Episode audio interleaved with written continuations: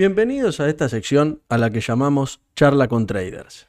En esta tercera reunión vamos a conversar con Francisco Mancuso, un abogado con más de 45 años de experiencia como operador de bolsa, operando opciones y bonos en la bolsa argentina. Gran divulgador de opciones y de la bolsa en general, tiene un grupo de Telegram que se llama La Escuelita, con más de 5.000 personas y un canal de YouTube en donde transmite en directo mientras opera. Sin más preámbulos, vamos a la charla bolsa, todos estos pobrecitos expositores, de toda esta estafa que están haciendo. La gente, claro, es, un mundo maravilloso, ¿no? Encima le dan, le dan manija que pueden ganar 20%, no sé cuánto, 60%. Sí, en su momento. Claro. Y, bueno, en aquel momento lo mismo. La, la, bolsa de afuera era un reducto de poca gente, calculada en el año 77. Aún en el mercado de Estados Unidos todavía venían Telex, ¿no? Las cotizaciones. Este, y bueno, en febrero, esas cosas que, yo dije, ¿qué, ¿qué vamos a hacer la guerra con Chile? Ustedes están locos. Y bueno, los milicos se gastaron 10 mil palos verdes en aquel momento, porque las deudas empiezan en aquel momento. La, Chavela tenía 6 mil millones de dólares de... La voltean a la Chavela y bueno, y los milicos gastan 10 mil palos en armas. Y para hacer una guerra con Chile. Todo loco. Yo dije, no, no puede ser. Bueno, y entra eh, la, mediación del Papa, el canal Somore, bueno, y ahí empezó a subir la bolsa y bueno, ahí ganó unos más. Pero claro, si vos ibas por los fundamentos, por los especialistas, lo que sabían un poco detrás de escena, no compraba nada. Este, entonces, eh, ese es el tema que hay para una persona que está fuera de la cuestión y que es un mundo en el cual vos nunca vas a dominar. Nunca vas a dominar. Este, porque claro, vos decís, compro Apple. Bueno, Apple, 3 trillones de dólares. ¿Y cuánto puede valer más? Y no sé, qué sé yo, y sigue subiendo, por lo menos te protege la inflación. Te protege la inflación. Es decir, la bolsa en este momento está bajando con inflación del 7%. Porque dice, Warren Buffett dice, no se quedan en efectivo. Pónganle, sí, pero él tiene un pedazo en efectivo. Este, Y compras acciones y hubo, y hubo, y hubo, y hubo tecnológicos bajaron a la mitad. Es decir, eh, todo ese argumento que vos tenés que estar invertido, y el oro, y el oro, y por ahí llega hasta tarde, porque por ahí el oro lo subieron dos años antes. ¿Viste? es una cosa muy difícil de manejar. Entonces, para mí fue muy difícil realmente el mercado, eh, porque el local es más complicado todavía, ¿no? Porque en aquel momento había 300 mil dólares de, volumen, eh, cuando venía un movimiento de 500 mil dólares, y era manejado por la gente en ese momento. Era una cosa medio turbio, ¿no? claro, ¿viste? Estaba el recinto, mira, no teníamos ni aire acondicionado. En verano, ¿sabes lo que era eso? Unos, ventiladores este, de estos grandotes, ¿no? Sí, sí, sí. Y bueno, íbamos con binoculares, calcula para hacer la carrera, ¿no? Y estaba, teníamos que ver las cotizaciones en la pantalla. Claro. En la, en la pizarra, ¿no? Entonces, ¿qué pasa? Siempre estaban los manejos. De repente, si el pizarrero, el tipo de abajo le decía, atrasado un poco las cotizaciones para que la gente no se entere, ¿no? Eh, tenían que salir, salían primero ellos, ¿viste? Y así. Había esa cosa, ¿no? Y, después tuvieron los milicos y había uno que tenía un, el yerno que era, eh, el suegro era, era un general, pero el tipo terminó en cara en Campo de Mayo porque estaba manejando la plaza de celulosa. Y entonces se ve que lo de celulosa no le gustó nada. No pobre, ¿no?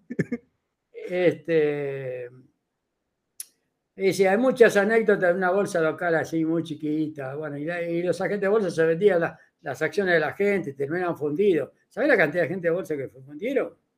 Porque en aquel momento no había tantos controles. Ahora no, ahora es otro sistema. Pero en, aquel momento, incluso cuando vos te hacían la minuta, te la decían al final de la rueda. Así que repartían el tipo que era honesto, macanudo, pero el tipo que no era tan honesto, ¿viste? Porque ahora sí, vos apretás ahí, hasta no hace mucho era una cosa así, ¿no? En donde el boleto se reboleteaba, o se ponía el boleto al final del día, bueno, claro, fulanito me cae bien, entonces compró primero y el otro vendió después y quedó, quedaba. Claro, realmente la bolsa era un escándalo. Este, en ese aspecto, el tipo que no, si vos entrabas en una gente más o menos eh, honesto, no tenía problemas. Pero por ahí había gente que no era tan honesta, que digamos. O el tipo, o una gente que era timbero, ¿viste? Sí, sí, este, sí. Yo me acuerdo que había un muchacho, un tal Cook era, ¿no? Que el tipo quería mover la plaza del Pargata. Entonces el tipo compraba las acciones que yo se caucionaba. Y iba a una, creo que la Cidesa, era un, que estaba ahí a media cuadra de la bolsa. El tipo iba, le llevaba las acciones porque allí las acciones eran todas físicas, ¿no? Claro. Y caucionaba. Y, entonces, ¿qué hacía la empresa? Iba y le vendía las acciones que le llevaba. Entonces el tipo lo fundieron, ¿viste? Porque, ¿cómo querés subir una plaza si la que compramos te la vende la empresa? La empresa que te prestaba la guita, ¿viste? Sí, sí. Y bueno, terminó vendiendo choripán en Brasil, este muchacho. Este, y bueno, era eso, hasta que vino un poco la convertibilidad. Este, en la época de la alta inflación era todo. Hubo muchos negocios, eh, así con los valores nacionales ajustables. Claro. Eh, y con Alfonsín fue un, desastre también, porque es decir, un desastre la ventaja que te daban. Si vos ponías en plazo fijo, eh, Alfonsín tenía pobre, eh, no tenía un, dólar, pero aparte eh, los intereses en dólares estaban en ese momento al 15%, una cosa así era, ¿no? Entonces nadie te traía un mango acá ni, ni muerto, ¿viste? No te lo traen ahora, calcula con un dólar, con una tasa en el primer mundo al 15%. Y entonces el tipo, claro, para más o menos estabilizar algo, te daba plazo fijo agotable por inflación, que estos tipos no sé por qué no la ponen o no lo publicitan. Pero te daba la inflación de los seis meses atrás. Entonces por ahí venía con inflación del 50 y vos ya sabías que ganaste el 50%, ¿viste? Claro. Eh, y eso después terminó, bueno, tuvo que separarlo porque es una cosa al infinito, ¿viste? una cosa que realimenta totalmente, ¿no? Este, Y bueno, un buen día, eh, febrero era así, esta época era, un fin de semana, no avisó a los principales gente del mercado y devaluó.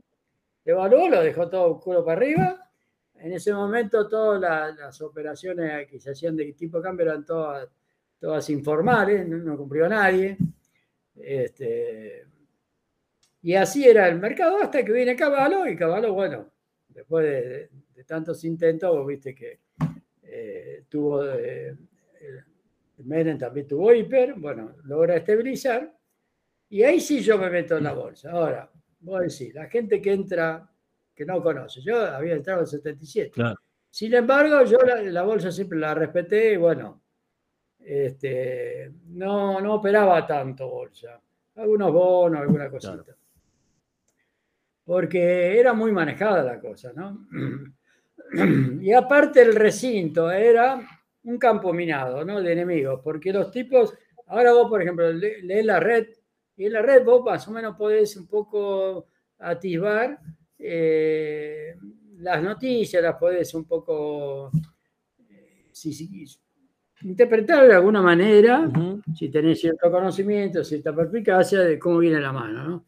Pero en el momento venían, che, mirá, yo tengo el secretario no sé qué, que son los datos, ¿no? Como, como el hipódromo. Sí, Este, sí, porque viene. y entonces te embalaban y te empomaban, porque los tipos lo que querían salir. Y era un. Es decir, mejor no escuchar a nadie en ese momento. Pero la bolsa era, eso antes, ¿no? En el recinto. A ver, ¿quién mataba a quién? Es decir, no, no había amigos, evidentemente en este ambiente es muy difícil la amistad, ¿no? Pero Afortunadamente, bueno, cuando viene la convertibilidad, bueno, yo no se había acabado el negocio del dólar, uno a uno, los negocios de los bonos tampoco, porque los bonos cuánto podían oscilar. Es decir, el único negocio que quedaba era este, la bolsa. Y bueno, me metí con lo que tenía en ese momento. Había juntado 100 mil dólares, 13 años, y fue un laburo, yo fui tarde a la bolsa, ¿no? Claro. Este, eh, ya en 49, en el 91 yo tenía 48 años. Este, y bueno, en ese momento hice una cartera de clientes y de, de, de como mejor dicho, de, papeles. Claro. Y tuve la suerte de enganchar algunos papeles que eran más o menos estables. En ese momento, Comercial del Plata era una de las mejores acciones. Banco francés, y, pero, y las timberas eran alpargatas, Sindar, qué sé yo. Bueno, se lanza la convertibilidad, ya en realidad el mercado un año antes estaba para arriba, ¿no? Es decir, como parecido a lo que puede ser ahora, ¿no? Claro. Es decir, se ve que todo el mundo apuesta que este gobierno va a perder las elecciones, que va a venir otro tipo de gobierno, y algunos empiezan a, querer comprar, como el caso de Stein, que se lanza, este fondo, y qué sé yo, bueno. Y Malatón dice que hay 55 años de sube, que yo, porque ven que este, que este, que este gobierno, bueno, no va a durar porque entonces eh, por los valores que está el, las acciones puede ser una buena, un buen tiro, ¿no? Y, bueno, pero ¿qué pasa? Como todo, sale a convertir en abril, hacen un empome y baja cuatro meses, ¿no? Entonces ahí ya era un territorio desconocido, ¿no? Porque vos, eh, vos pones toda tu vida ahí y lo único que haces es mirar la pantalla. otra cosa la puede hacer. no. Sí, sí, no queda otra. Ah, ahora, el, porque en los 90 se da el cambio, bueno, por un lado se da un cambio a nivel país, ¿no? En Argentina. Y por otro lado se da también el cambio tecnológico, que bueno, viene con este cambio, con, digamos, Sí, sí, pero el tecnológico, bueno, el tecnológico está por ahí nomás, está por ahí nomás. Eh, lo que sí entró mucha plata de golpe, llegó a hacerse 200 millones de dólares por día. Sí, hacía. Claro, eh, exacto. Eh, pero ¿qué pasó? Cambió la forma, es decir, hubo otros actores, así como te decía este muchacho, que de repente eh, con Macri vinieron otros actores en el pan general, lo llevaron por delante. la bolsa local antes del 91 era manejada por los agentes de, acá. Claro, ahí aparecen los fondos. En general, vos viste que no tienen espalda de nada, no, no es que son un fondo común son bancos que te hacen mercado, no. Vos viste que no se puede armar un fin de mes, nada, ¿viste? Un plazo por lote. Nadie pone un software, nadie market maker, loco. Este, así, que calcular la espalda que tiene. Pero, ¿qué pasa? Como es un grupo de gente que no quiere perder el control del mercado, ¿viste? Hace todo para no perder el control, nada más. Y ahora defienden al BIMA, defienden al Banco Valores. Los demás papeles, arreglate, ¿no? Eh, para que no los copen y nada más, pero el mercado no se desarrolla. Pero en aquel momento, ¿qué pasó? Acostumbrado a tener la, manilla, la, sartén para el mango, ¿qué pasaba? Venían las órdenes de afuera y los tipos se montaban en las órdenes de afuera. Claro. primero compraban ellos y después compraban las órdenes. Y eso es lo que enfureció a muchos inversores y se fueron a la mierda. Es decir, a los seis meses explotó la cosa, es decir, los tipos se fueron. Entonces, ¿qué pasó? Con un fundamental, que vos decís, bueno, arranca la convertibilidad, nuevo eh, sistema, qué sé yo, de acá de allá, eh, y nadie pensaba que a los seis meses iba a quedar colgado la palmera. Claro. Y sí, fue un desastre para la gente. Bueno, yo tuve la suerte de multiplicar por ocho la guita, que me encontré con 800 mil dólares de repente, y cuando empezó a bajar, me quedé con 600, ¿viste? Eh, claro. Eh, vender a menos 10, menos 20, qué sé yo, a cualquier precio, ¿viste? Y para más de la gente que tiene ese defecto de que cuando viene un ciclo se empieza a meter en todas las porquerías vivo para ver. Y después para salir en ese tipo de, de, mercado más reducido eh, es un lío, ¿viste? Ahora, el gran, el gran engaño fue de que duró muy poco. Entonces, eh, la gente que quiso salir, sobre todo por un papel que era Renault, y no podía salir, menos 10, menos 10 y menos 10 todos los días, no, no había tomadores. Hubo, gente que, eh, hubo gente que fundió totalmente. Y bueno, yo por suerte, por esas cosas de la tecnología, yo tenía un handy liberado, escuchaba hasta la frecuencia de los aviones, todo este, un icon, y escuché la, la radio de un banco que todos los días se vendía al menos 10. Yo dije, este vende, yo también. Y entonces por eso salí, pero nada más. Vos, fijate lo que es, este, lo que puede ser la suerte o no de la operatoria. Es decir, así como vos escuchaste algo y te, salió bien, escuchaste algo y te fundiste, qué sé yo. No hay una... En este mundo, ¿de qué te, te podés guiar? Es decir, hay mucho... Esto es el, es el ambiente donde por centímetro cuadrado están los tipos más ingenuos, más ambiciosos y más estúpidos, porque eh, el, es la ambición a vos te vuelve estúpido. Y no te hace razonar. No, sí, sí, totalmente. El, tipo quiere hacer guita rápido, y bueno, y lo espera el banquero, ¿viste? El, tipo que quiere acelerar y, yo te espero, ¿viste? Este, eh, si por eso yo los cargo a los frentistas. Bueno, sí, lárguense, pero el otro te está esperando, ¿viste?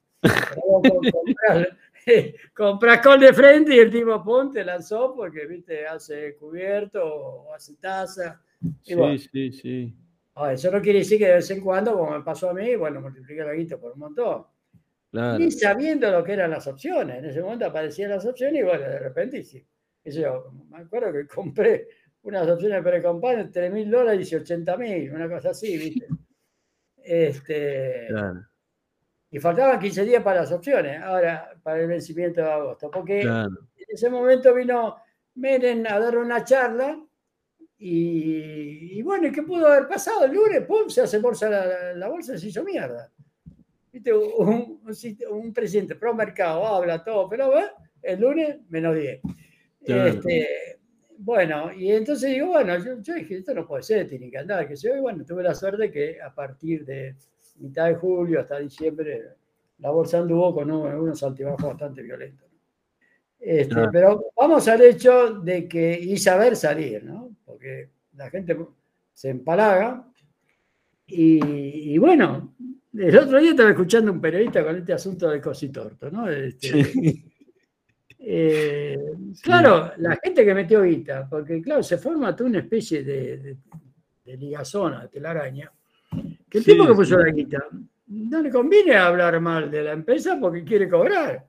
No, claro, sí, además ya está, ya está perdido por perdido. y el tipo decía, decía, y si no, a mí me pagaron año y medio, recuperé la guita. Pero claro, uno como es fácil, y te están pagando, y si puse más plata, y yo y quedó enganchado.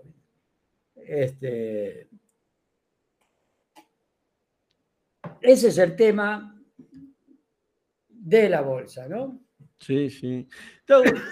Francisco, en cuanto a a ver, lo, que, lo que comentabas recién es, vos arrancaste operando papeles y, en qué momento, si bien operaste algo de opciones, ¿en qué momento pasaste a las opciones o dijiste, bueno, voy a operar más que nada opciones? bueno, las opciones yo sin saber nada, como cualquiera de, ahora, va y compré de frente y ya me salió bien, punto, nada más. Es decir, el tema del frentismo es como el, el frentismo es una especie de, operatoria que no va a poder ser siempre, porque es para situaciones extraordinarias. claro, claro. Situaciones de mucha eh, volatilidad.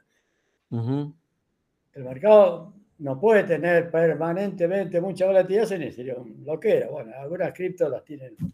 Claro las tienen, pero no, no es un mercado desarrollado como el mercado normal. No, bueno, además los calls de frente ahí también tienen un valor que, viste, son, o sea, la, claro, pero no es, caro, digamos, básicamente. No tiene el desarrollo del mercado normal. Hay opciones, opciones toda la semana, 15 días, un mes, dos años, hay de todo. Sí, sí, ahí hay, hay de este, todo. El tipo que quiere operar en serio, opera bien y tiene los instrumentos.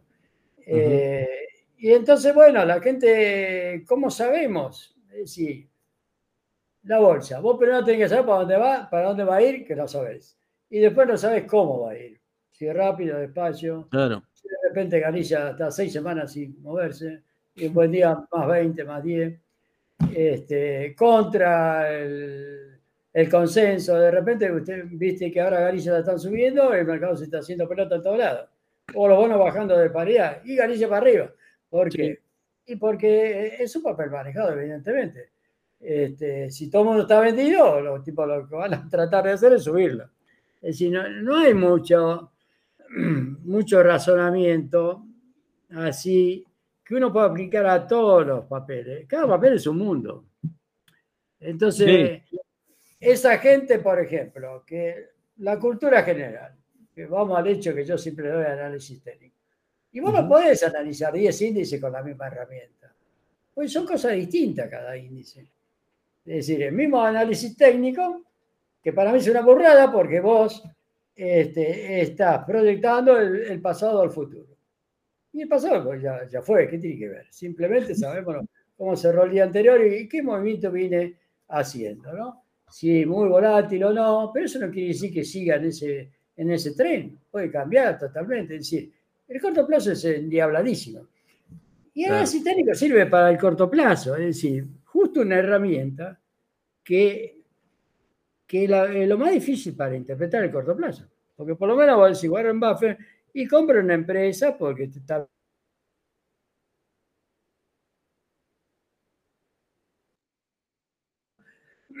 una empresa en el primer mundo, bueno, hasta ahora dio guita. Bueno, en el 2001, cuando vino la caída de las tecnológicas, el, nada, eh, que tenía 4 Q en ese momento, sí.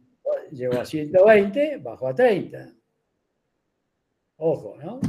Eh, así como El, índice este arca ahora que también está casi en la mitad. Es decir, no es tan tan fácil la cosa, ¿viste? Y en este momento, por ejemplo, la tecnología está mal y, las acciones defensivas no están tan mal como Coca-Cola. En fin, es muy complicado el tema y no se puede reducir a un conteo de onda. Yo eh, realmente estoy totalmente como sorprendido. ¿Cómo puede ser que se publicite? Eh, es un autoengaño en engaño, ¿no? Que vos quieras este, darle importancia, por ejemplo, este, esta, funda este fondo. ¿A quién lleva asesor a Ruerte? Pero qué significa Ruerte? Un tipo de cuenta onda, que varias veces se fundió, la habrá pegado, como cualquiera. Pero no, el análisis técnico no te agrega nada. Decir, ¿cómo vas a comprar o no? Por ciclos. Porque la naturaleza y que si yo, como el día y la noche, y, la naturaleza es la naturaleza. Vos no podés aplicar leyes de la naturaleza al mercado. Porque eso es lo que yo no entiendo de gente inteligente, fuera que tengan otras intenciones, o quieren pasar de doctores a lo que no son. ¿Viste? Porque, y Malatón, Malatón es libertario, avance libertad, que yo. Y vos le querés poner un camino al mercado, es decir, vos tenés que ir así porque la onda tal cual, qué sé yo. ¿Qué, qué clase de libertad es esa? Es decir, vos eh, eh, predica la libertad. Y resulta que vas al mercado y dice, no, la onda está, porque qué sé yo, porque el no cuánto. ¿Quién carajo? ¿Y qué le interesa al mercado lo que vos pensás? O sea, podemos decir que no sos analista técnico a esta altura. No, que yo no los entiendo, yo no podría en un loquero a todos. Lo que pasa, y, y, vos... lo que pasa es que es un instrumento de captación y venderse a sí mismo. Es decir, como los pibes de ahora. Los pibes de ahora, ¿qué hacen para llamar la atención? Y se tatúan, ¿viste? O la mina se pone una minifalda, es decir, tiene que llamar la atención, de alguna manera, ¿viste? Es, la minifalda del mercado. no saben cómo trascender. Entonces, el tipo que viene al mercado dice, ah, pero hay, hay chichipíos que saben menos que yo, a ver cómo los engancho. Mirá, que entonces muestra todas, viste como un cositorto que tenía la, sala de trading. Y la, gente totalmente eh, fascinada. Dice, yo no conocía este mundo, quizá como si fuera Alibaba de los 40 ladrones, ¿no? Este, claro. Eh, y encima el tipo se pone los Emidas que tocaba, tocaba, lo que tocaba lo convertía en oro, ¿viste? Eh, yo creo que ni él mismo se autoengañó, ¿no? Y como que bueno, las cripto, la manija que le daban. Y yo, claro, Apple vale 3 trillones de dólares. Si yo te digo que Apple va a valer 30 trillones de dólares, no, no me lo cree nadie. No me lo cree nadie porque es un montón de guita. Ahora, vos decís que el Bitcoin va a valer 100 mil un millón de dólares y la gente lo cree. Porque no es nada asentado en un negocio real. Es decir, el negocio real vos tenés un balance, vos decís cuánto vende, tiene competencia, no tiene competencia, tiene eh, tecnología de punto o no. las criptos son oferta y demanda, punto. Se armaron un mercado este, a distintas, para cómo mal dice, no, no se emiten, pero hay, todos los días es una nueva cripto, que así como la tecnología está ahora en este top, puede venir una nueva tecnología que supere a, la actual. Entonces eso puede no valer nada el día de mañana. Entonces, todo lo que el avance que tuvo el mercado normal en cuanto a contralor dentro de lo que se puede controlar, porque usted, nosotros vemos que los grandes bancos hacen lo que quieren, después pagan una multa de mil palos y se ganaron no sé cuántos miles de billones durante 10 años manejando este, la, la tasa esta, la LIBOR, ¿no? O cualquier otro tipo de negocio que los tipos... Yo me acuerdo que en el 2001, 2000, 2000, ya empezaban a rajarse todo en la Argentina porque veían que esto se caía. Y yo tenía una, una plata afuera en una, una, eh, una, firma muy importante. ¿no? Y entonces me acuerdo que me llamaron dice, ¿por qué no compra bonos argentinos? Que yo, pero escúcheme, digo, el oficial de cuenta, digo, si yo tengo la plata ahí, ¿por qué no quiero el riesgo argentino? Eh, los tipos se, se, dedicaron a empamarle a los, a los, minoristas. Estoy huyendo y me querés volver a meter adentro. O sea. No, aparte, viste que los bonistas italianos, los bancos son terribles. sí, sí, sí. Este, y después lo que te cobra el mantenimiento, que esto, que el otro, que eso, te matan, viste. Cositortos refinados son. Decir, los, los tipos tienen la patente de corso y hacen lo que quieren. Este, y entonces, claro, Cositorto dice, ¿por qué no yo? Y todo el mundo inventa una moneda y yo no puedo. Y que si yo, se estafa y lo de los otros no. Claro, claro. El tipo dice, pues yo estoy pagando el día el 15, yo no puedo pagar el 7. Este, claro, tiene algunas vinculaciones, pero no, sabes que no tiene tantas. Y, y aparte lo, lo, lo, jodió mucho el, las redes, Z, los tuiteros. Sí. Pero hay un sí, montón sí. de empresas del estilo. ¿eh? Hay, hay, un montón, montón, de organizaciones que son hay, iguales a Cositorto. ¿eh? Hay más de las que me imaginaba. Yo la verdad me estoy enterando en estos días. Yo no soy muy, muy activo en las redes. La verdad tengo ahí una, alguna cuenta que últimamente vengo haciendo algunas cosas, pero a mí me sorprende la cantidad que hay. Yo pensé que. Porque es fácil no, engañar no a la gente. Tanto. Es fácil engañar a la gente. Vos le podés vender el valor de una, de una cripto, del valor que sea, y la gente que sabe. Es como yo en el 91 que empecé a comprar acciones. Nada más, sí. ¿viste? No, no, sabes nada. Aún ahora uno no sabe nada. Es decir, nunca sabes realmente la bolsa, sobre todo en el corto plazo. Y entonces tenés que organizarte de una manera, depende de la plaza y depende del país. Es claro. decir, eh, no se puede generalizar los instrumentos. Es decir, vos podés tener un instrumento en el cual vos decís, yo me guío por esto, por techo, resistencia, esto, lo otro, qué sé yo. Macanudo. El tema, la desgracia, ¿cuál es? Que esos sistemas, por más malos que sean, alguna vez la pegan. Como un reloj roto, ¿no? Que da bien la hora dos veces al día. La pegan. Entonces, lo de, porque ojalá hubiera un sistema que le chingue siempre, ¿viste? Ahora lo, lo cargan a, a Boyana, porque siempre le chinga, ¿viste? Dice, él dice esto y yo se la contra. Pero no hay nadie, ningún sistema que le chingue siempre. Entonces, eh, eh, yo fui mucho a la ruleta, ¿no? Y hacía gráficos de los números, todo que yo. Y hay momentos una regularidad que vos decís, bueno, este sistema puede andar, qué sé yo. Pero de repente salen 5 ceros al hilo. Y yo lo he visto. O 3.28 al hilo. Y, y, vos decís, bueno, ¿dónde encaja eso? O de repente el medio sector de la renta salía 50 veces al hilo. ¿Viste? Es el azar. Sí. Eh, esto no es tanto azar, pero tiene mucho de azar. Tiene mucho de azar, sobre todo el corto plazo, ¿no? Entonces no se puede uno decir, bueno, yo tengo que si yo, y bueno, engrupir a la gente. Entonces, por eso yo, cuando vi el país como era, Uh -huh. y hice Somango en ese momento, traté de conservar la guita, ¿no? Eh, y entonces fui, más o menos, descansé uno o dos años por haber hecho la viaje, qué sé yo, bueno. Y viene la crisis del tequila. Y fue cuando yo tampoco tenía experiencia, nunca tuve preparación académica. Como el otro día me entrevistaste a Jansson, que el tipo es un profesor, estudió, qué sé yo. Yo, no, yo te digo, hasta ahora jamás agarré un libro de opciones y decir tal figura, tal otra que yo. A mí es un pepino la figura.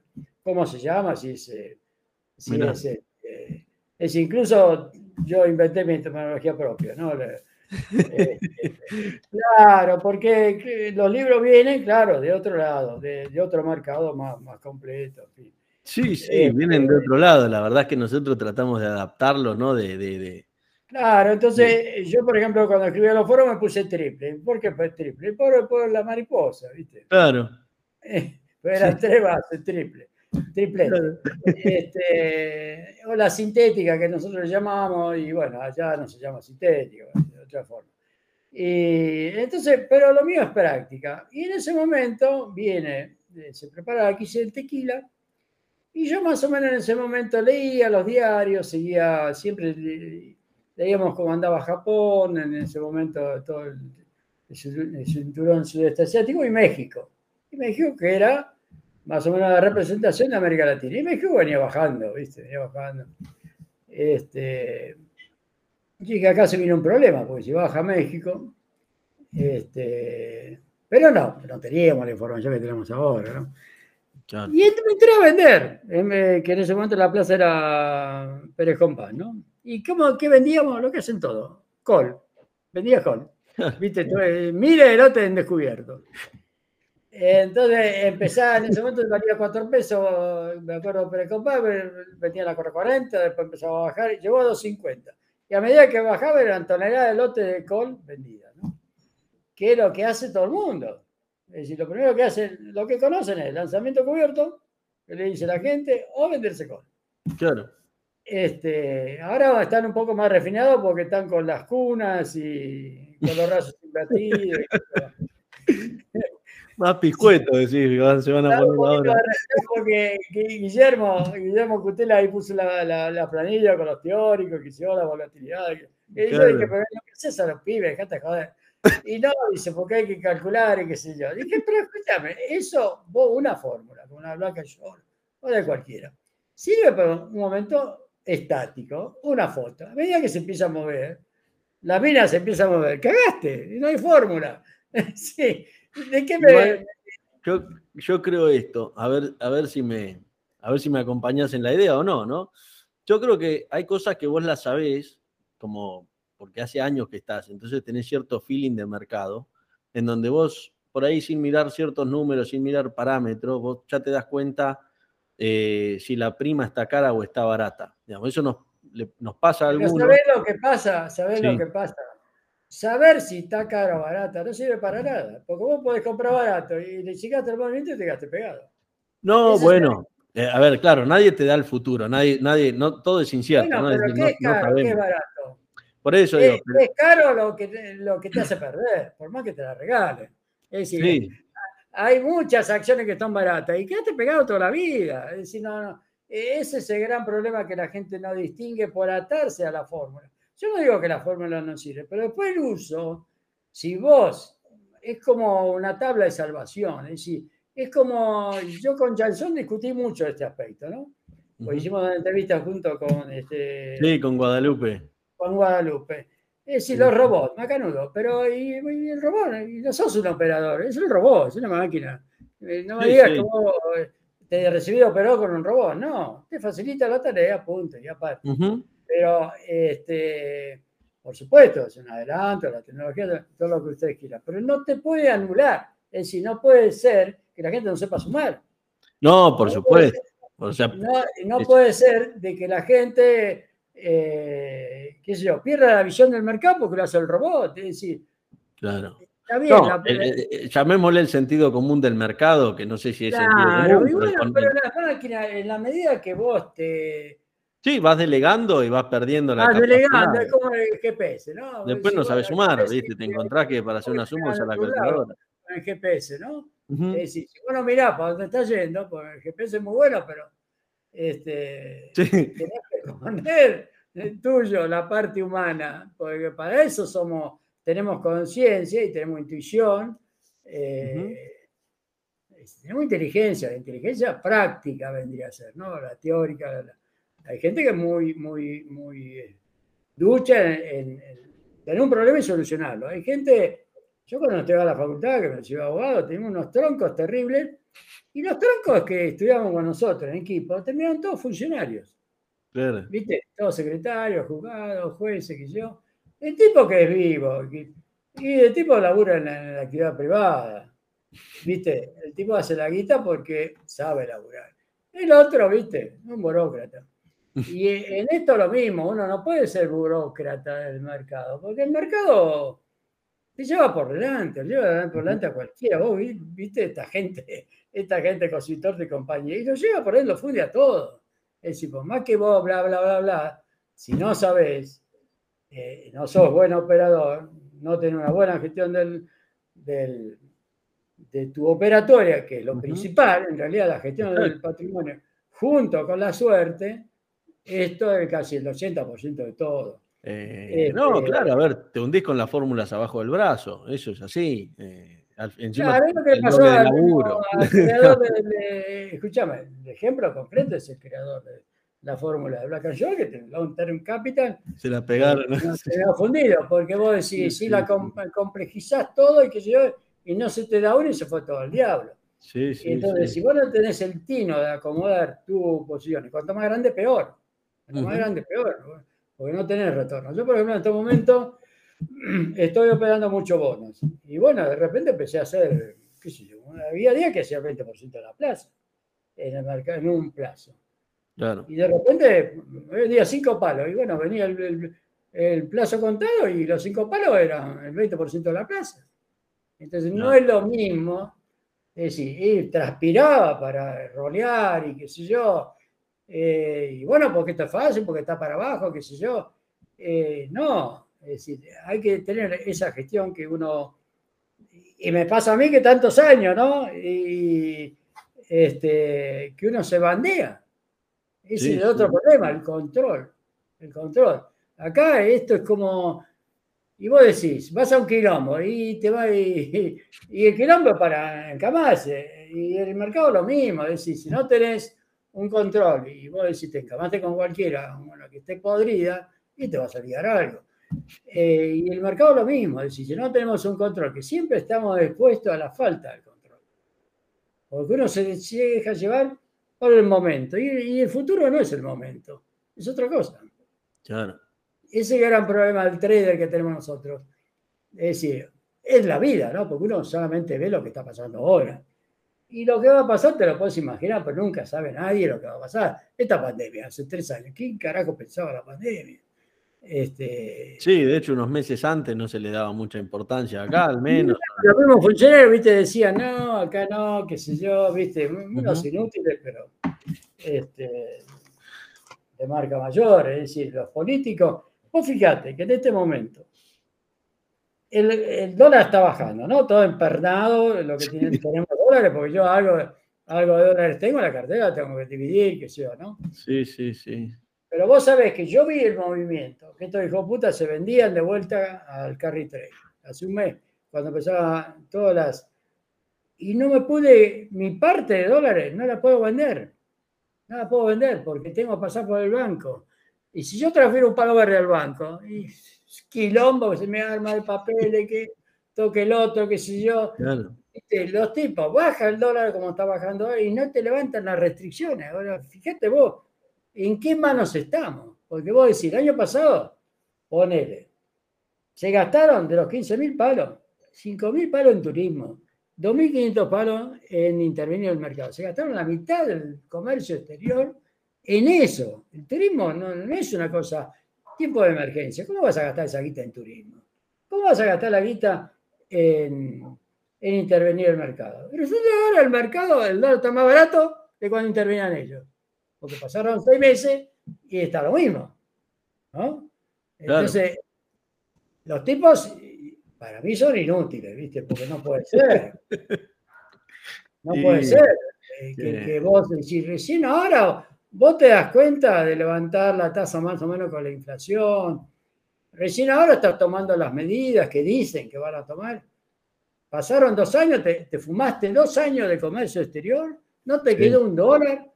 ¿Y, dónde fueron los dólares? Si ahora tenés que arrodillarte lo que te dice el fondo. ahora el fondo le dice tal cosa, tal otra, y todo renglón por renglón. Ahora dicen, salió una noticia en el ámbito que van a controlar van a controlar más todo ese tema de las importaciones, porque evidentemente hay gente que importa a uno y lo vende a dos. Y, sí, y, además con, estos, con estas brechas, después cuando uno tiene una brecha tan grande, creo que lo que queda es encontrar en dónde está, eh, digamos, en dónde está rota, pero siempre en algún punto se va a romper, ¿no? Las Impo, las Expo, eh, digamos, es como vivir una realidad paralela en donde en algún punto los dos mundos se cruzan. Eh, y de hecho a nosotros nos puede pasar, o al, inversor le puede pasar, por ejemplo, si opera en Rofex, ¿viste? Alguna soja Chicago, alguna de estas cosas, y, llega a haber un movimiento de cambio grande, ¿viste? Puede quedar mal parado también. Son cosas que mientras funcionan en, en mundos paralelos está bien y cuando está bien no, pero funciona, quiero decir, ¿no? no pero cuando también la brecha es muy grande ya eh, empieza a pesar, ¿no? Yo, yo, en general en los futuros no los quiero operar porque primero de todo porque no tienen espaldas. Claro. de todo. Eh, vos estás haciendo operaciones eh, a un mes, dos meses, tres meses, y pasa algo y el rofe no tiene espalda. Tan es así que le agregaron un peso y pico, le sacaron un peso y pico y terminó todo en juicio. Sí, eso en el, allá en el 2015 cuando... Este, que voy a operar un mercado que no sé si me va a cumplir en una emergencia. Porque acá convengamos, si no paga el central, no paga nadie. Sí, claro, sí, sí, sí. Y, además... y los mismos que pueden cumplir, como fue en el 2001, 2002, como fueron los bancos extranjeros, no quisieron cumplir. Y no es acá solo. No es acá solo, porque primero te venden yo, es JP Morgan. JP Morgan las pelotas, viene una crisis y no te pagan. Y si no te, no, no, no, te responden con los dólares. En Corea pasó lo mismo. Eh, cuando fue la crisis de Corea. Todos los bancos extranjeros, ¿eh? nada, ¿viste? Entonces hubo gente que hizo juicio. Bueno, Estados Unidos hace juicio contra la, ¿cómo es la, la, matriz. ¿Y qué le contestaron allá? La Corte Suprema dice, tiene razón, pero los intereses nacionales son superiores a su demanda. Entonces, ¿viste? pero no me vendas que vos sos, ¿viste? Banco de América o no sé quién. Dice, cuando viene la crisis, nadie, aparte, Desgraciadamente, desgraciadamente, cuando se avecina una crisis, y todo lo, la, la, mafia de guante blanco sabe lo que hacer. En el 2000 empezaron, empezaron, a hacer todos los autopréstamos, ¿viste? Todo el mundo se endeuda. Y viste, con las mismas firmas. Son las mismas firmas y yo debo tanto al exterior. Y bueno, dame los dólares y qué sé yo. El campo, el campo le especificaron la deuda uno por uno debía 9 mil millones de dólares y claro, ahora no quiere pagar impuestos, qué sé yo, pero en ese momento este, estaban fundidos, estaban fundidos, 9 mil palos no podían pagar, y con el 1 a 1 le quedó reducido a 3. Eh, y así pasaron con las empresas. Caballo cuando estuvo en el 82 también. Él, el que vino después, especificó toda la deuda. Este, entonces, todo eso lo soporta el Estado. Si después se quejan de los gastos del Estado. Y los gastos del Estado ahora son los piqueteros, la jubilación, lo que sea. Pero los gastos del Estado es, eso. La gente que te roba de la clase media palta para arriba, los empresarios que, chupan los contratos, los sobreprecios, esos son los gastos del Estado. También. Ahora, ¿en qué proporción en un gobierno o en otro? No sé. Evidentemente, acá también hay gastos del Estado que son Ministerio de la Mujer, que soy yo, porque son justos, porque son livianas, te dan vacaciones. ¿viste? Cosas, o a los presos les gastan, no sé, mil palos para ponerle internet, a los presos, loco, escúchame. Este, ¿Viste? Se van de un lado para el otro. Entonces, el, resultado es el Estado que nunca se arregla, ¿viste? Claro.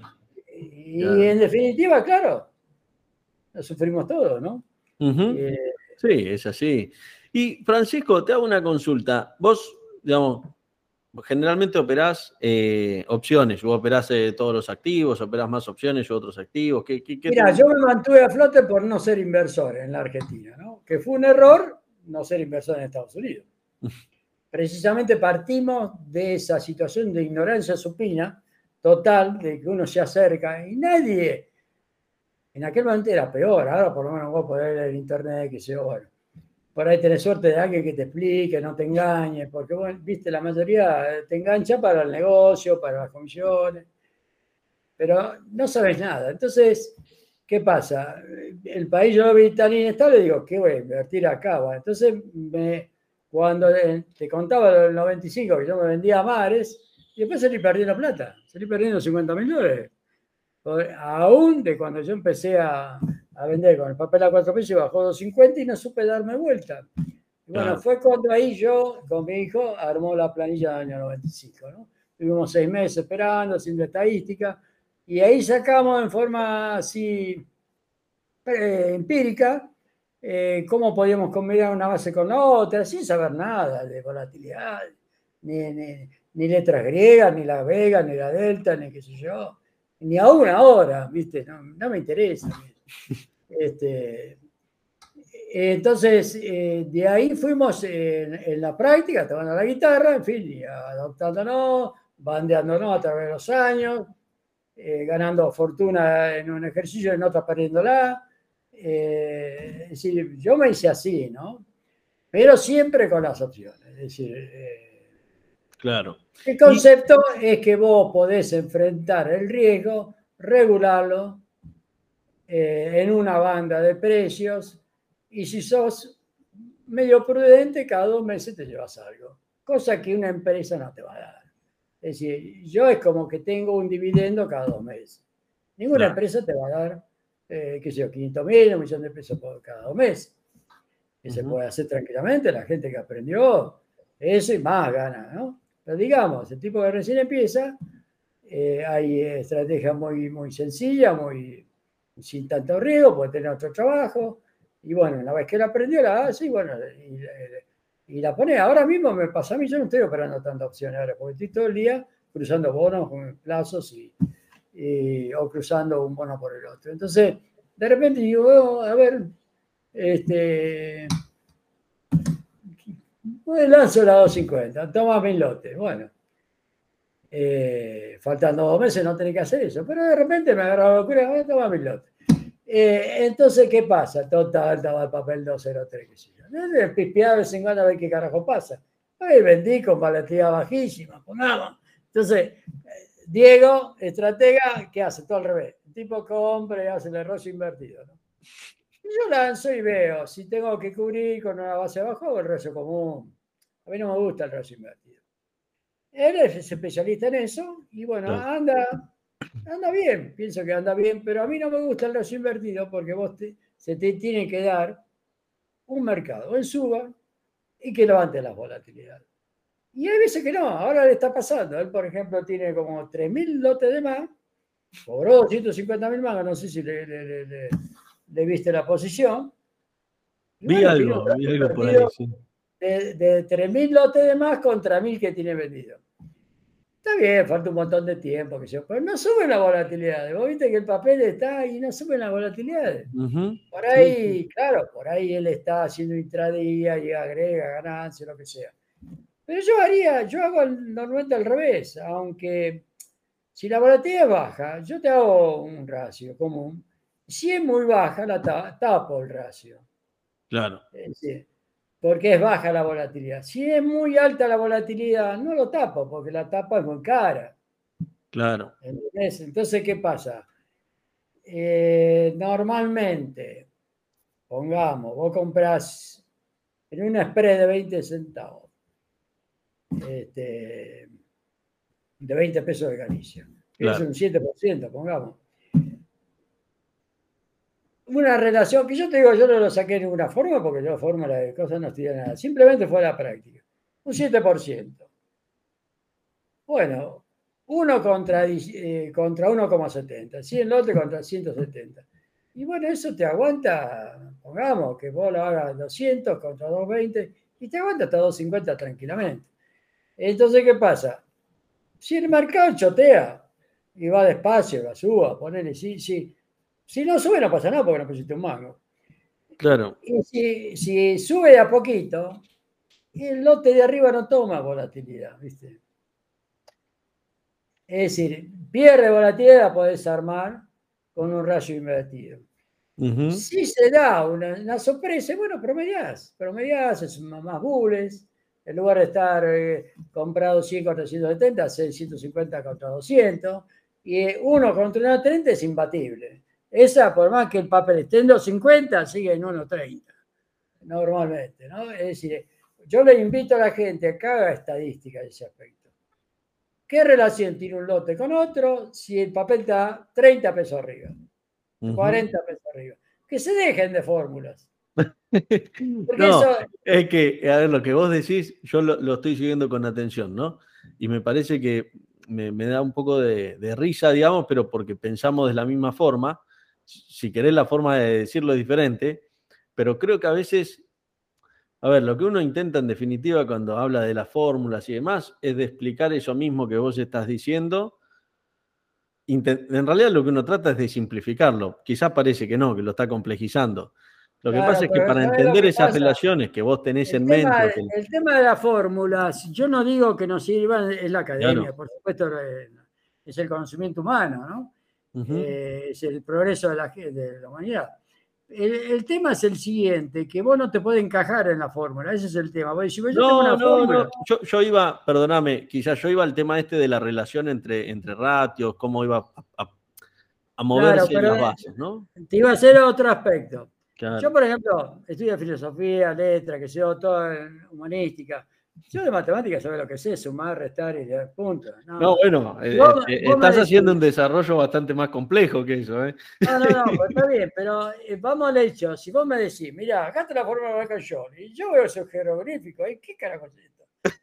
No, sé nada, ¿viste? Entonces, vos decís, un tipo que es lego en eso, que no tiene preparación matemática, ¿cómo quiere explicarle que el delta, que el vega, que si yo.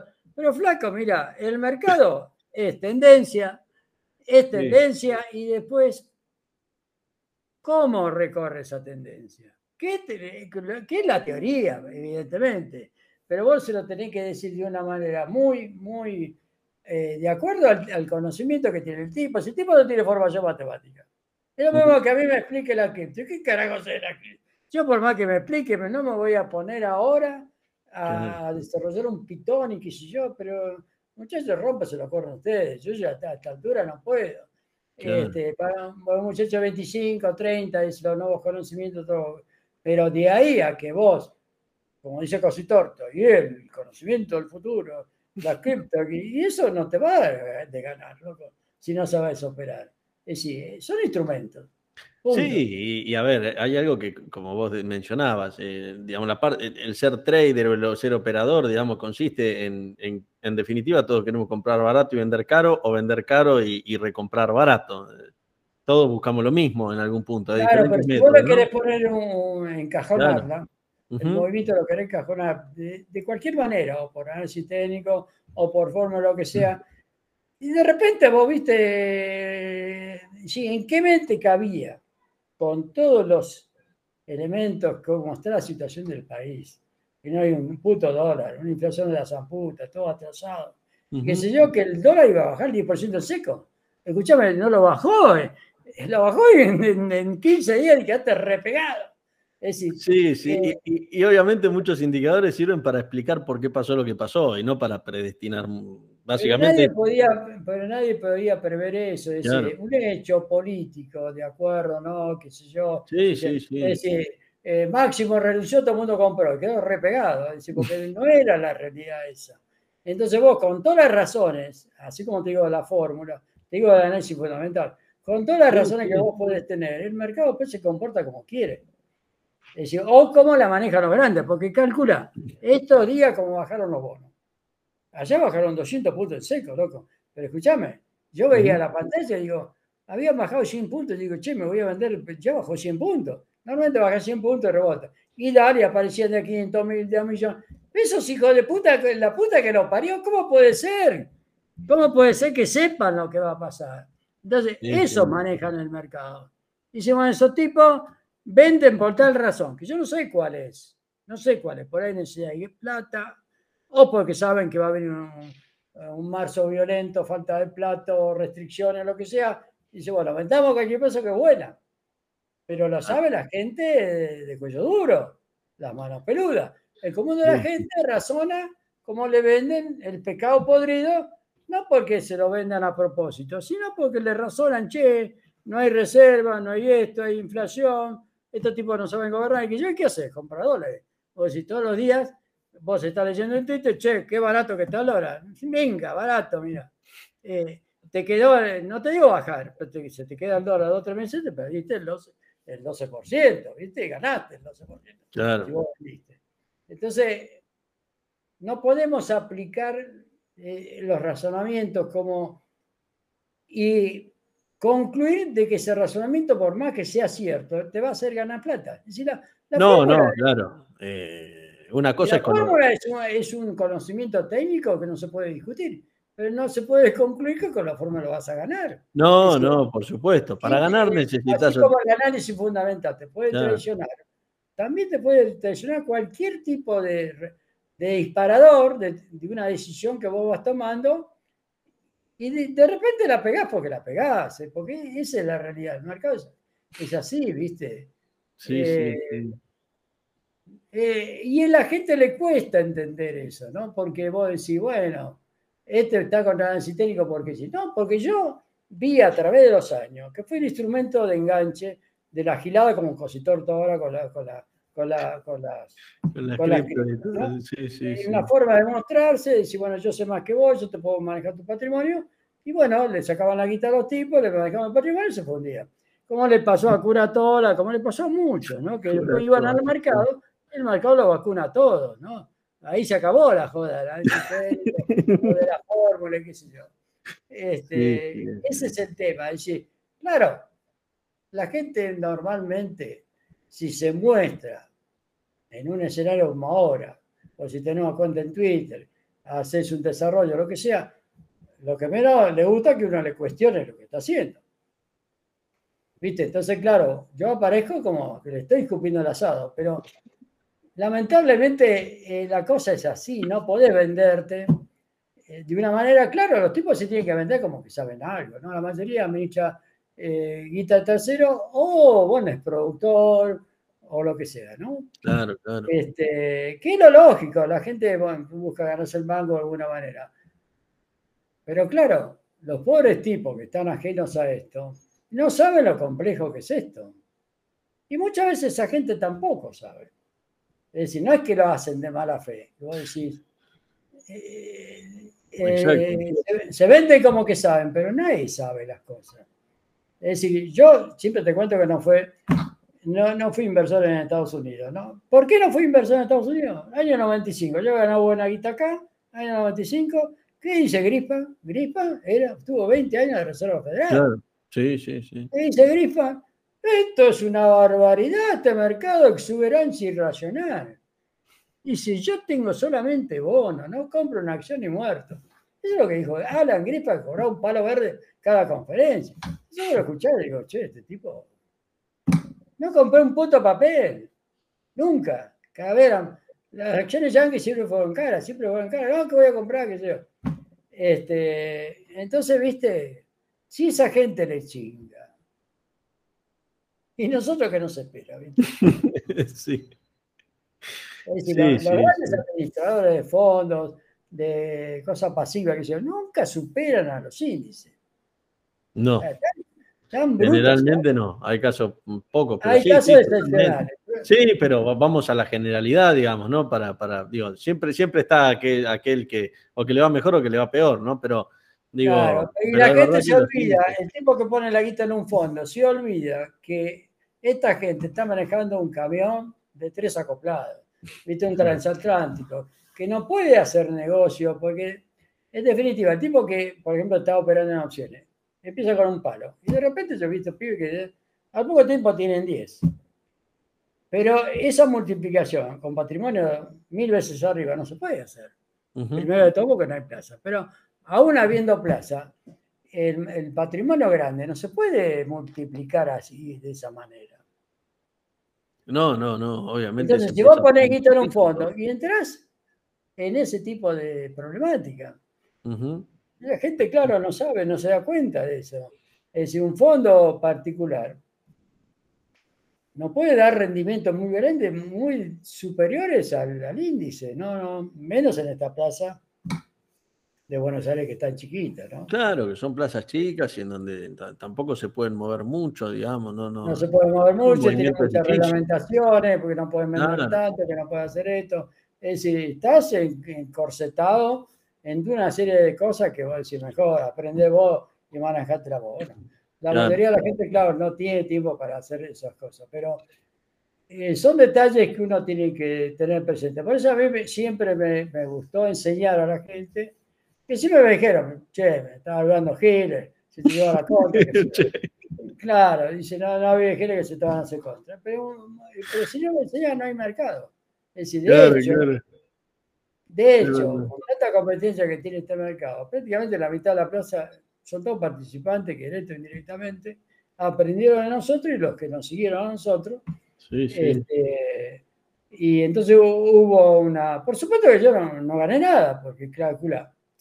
Si vos le enseñás a un tipo a pescar, y bueno, el tipo en este ambiente, eh, eh, apenas, apenas aprendió, chao, se largó solo, ¿viste? O se pone el productor, o se ponen. Ahora ya hay dos, tres que enseñan todo el sistema, ¿no? Este, que está bien, está bien, es decir, yo no, no, lo hice con, no lo hice con otro propósito. Lo que sí, y aprovecho un poco esta, sí, sí, sí, claro. entrevista, que no, no sean tan coditos, ¿no? Es decir, si sacan clientela de, de, nuestro ambiente. Hola. Por favor, porque sabes que justo se cortó.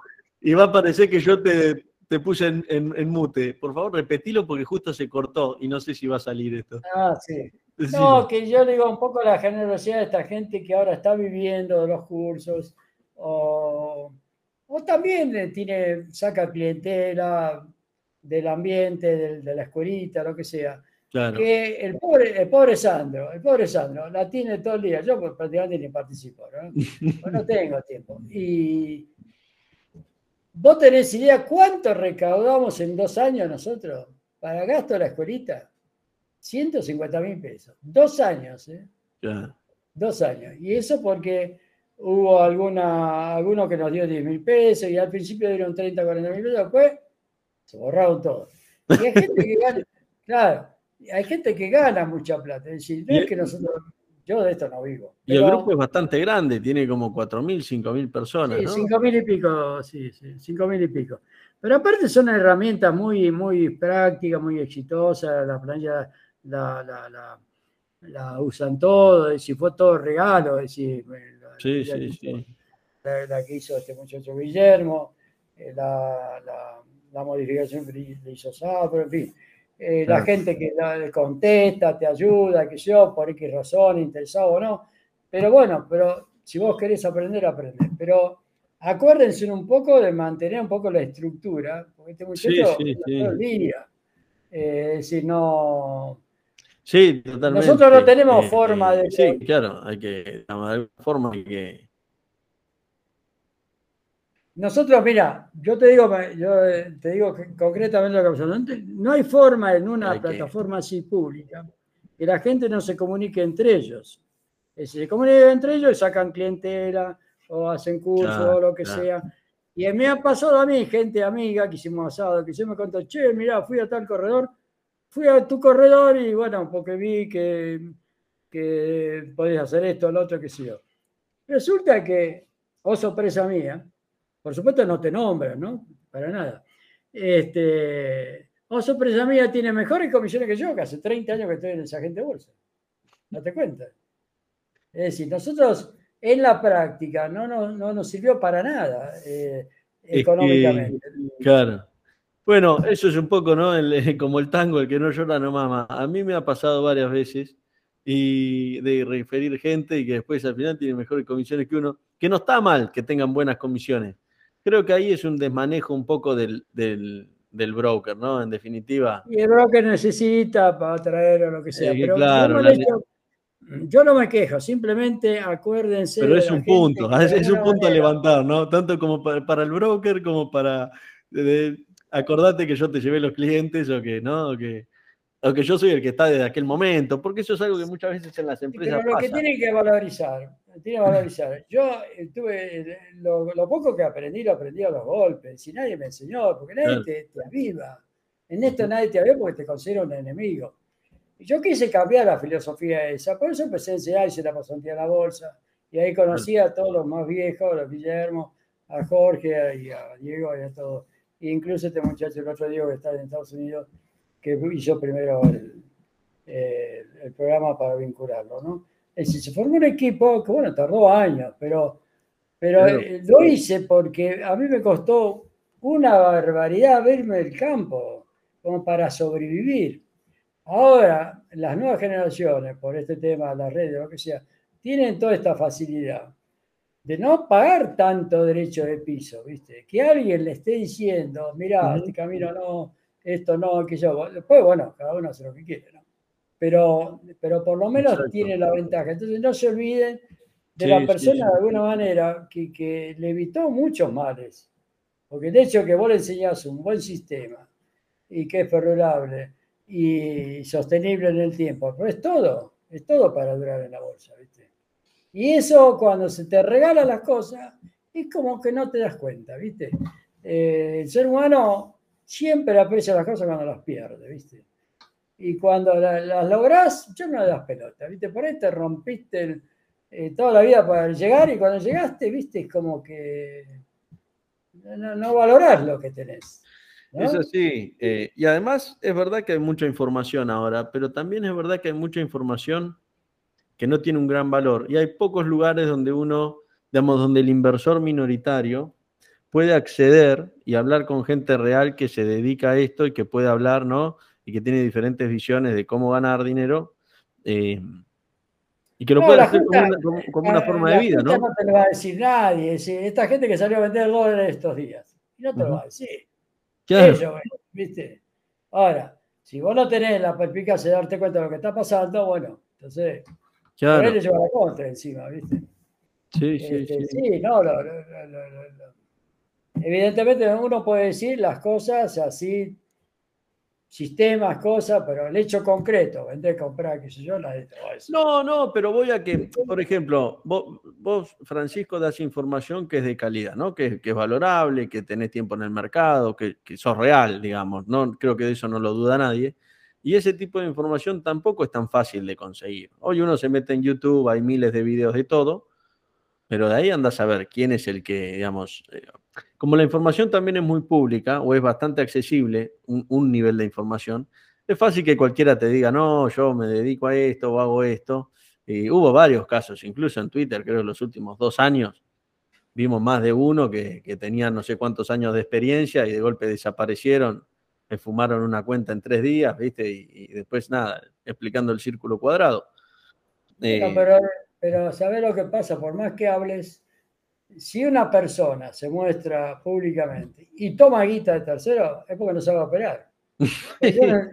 Y yo no, necesito plata de nadie, tengo la mía y chao. Es decir, eh, administrar guita de otro es un quilombo, loco. Escúchame, fíjate que se venga un hecho extraordinario como las paso, como ahora que está bajando eh, afuera, qué sé yo, que las fiestas se hicieron pelota, y el tipo eso te llama a las 3 de la mañana.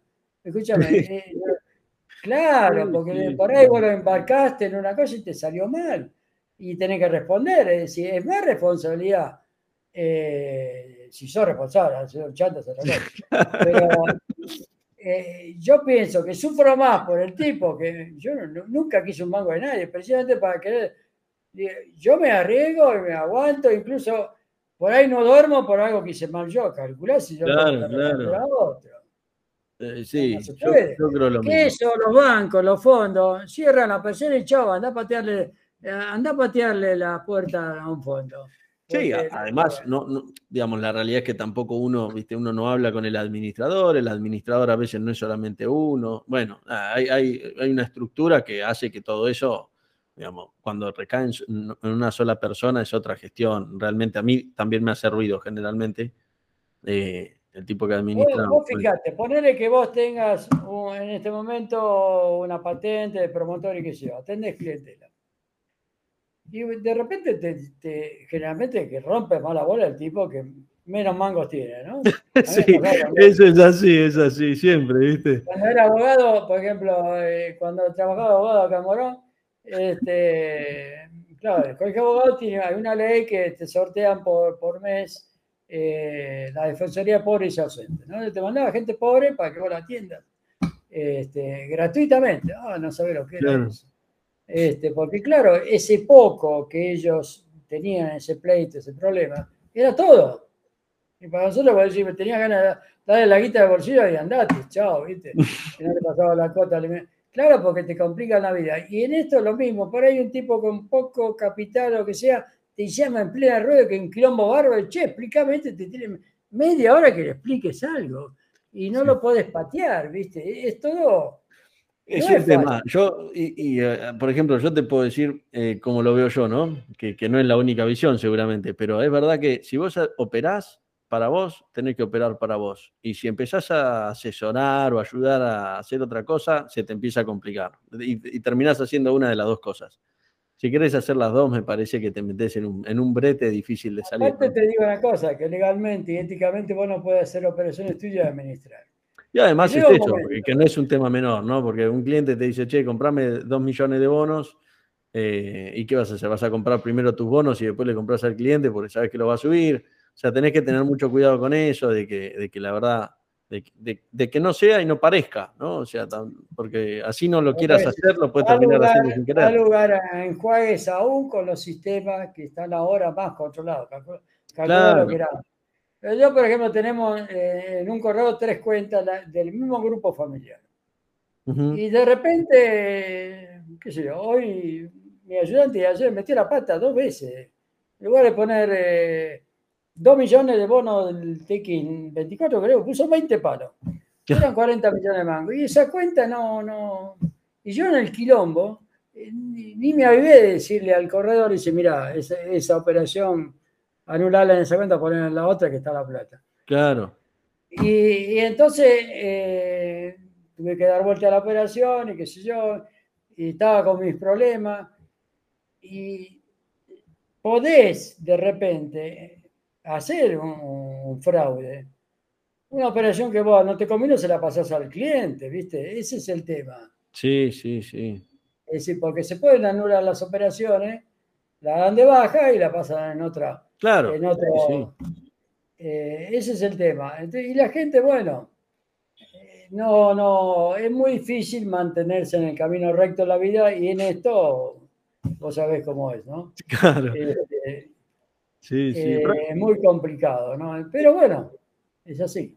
Y en cuanto, te, hago una consulta en cuanto, en cuanto a estrategias, en cuanto, yo lo que, lo que escuché varias veces, quizás, eh, es que, bueno, mucha gente mira tus vivos, les interesa, y algunos no terminan como de, digamos, de desmembrar cuál es tu operatoria. No, no te pido que me... Que me... Ah, que, pero bueno, pues yo tampoco la sé. ¿eh?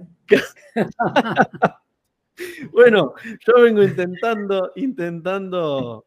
Eh, no, yo, mi, estrategia básica, era cuando empecé, que no, sabía nada, ahora tampoco, pero bueno, pero en aquel momento, te vuelvo a repetir, yo hacía mariposas.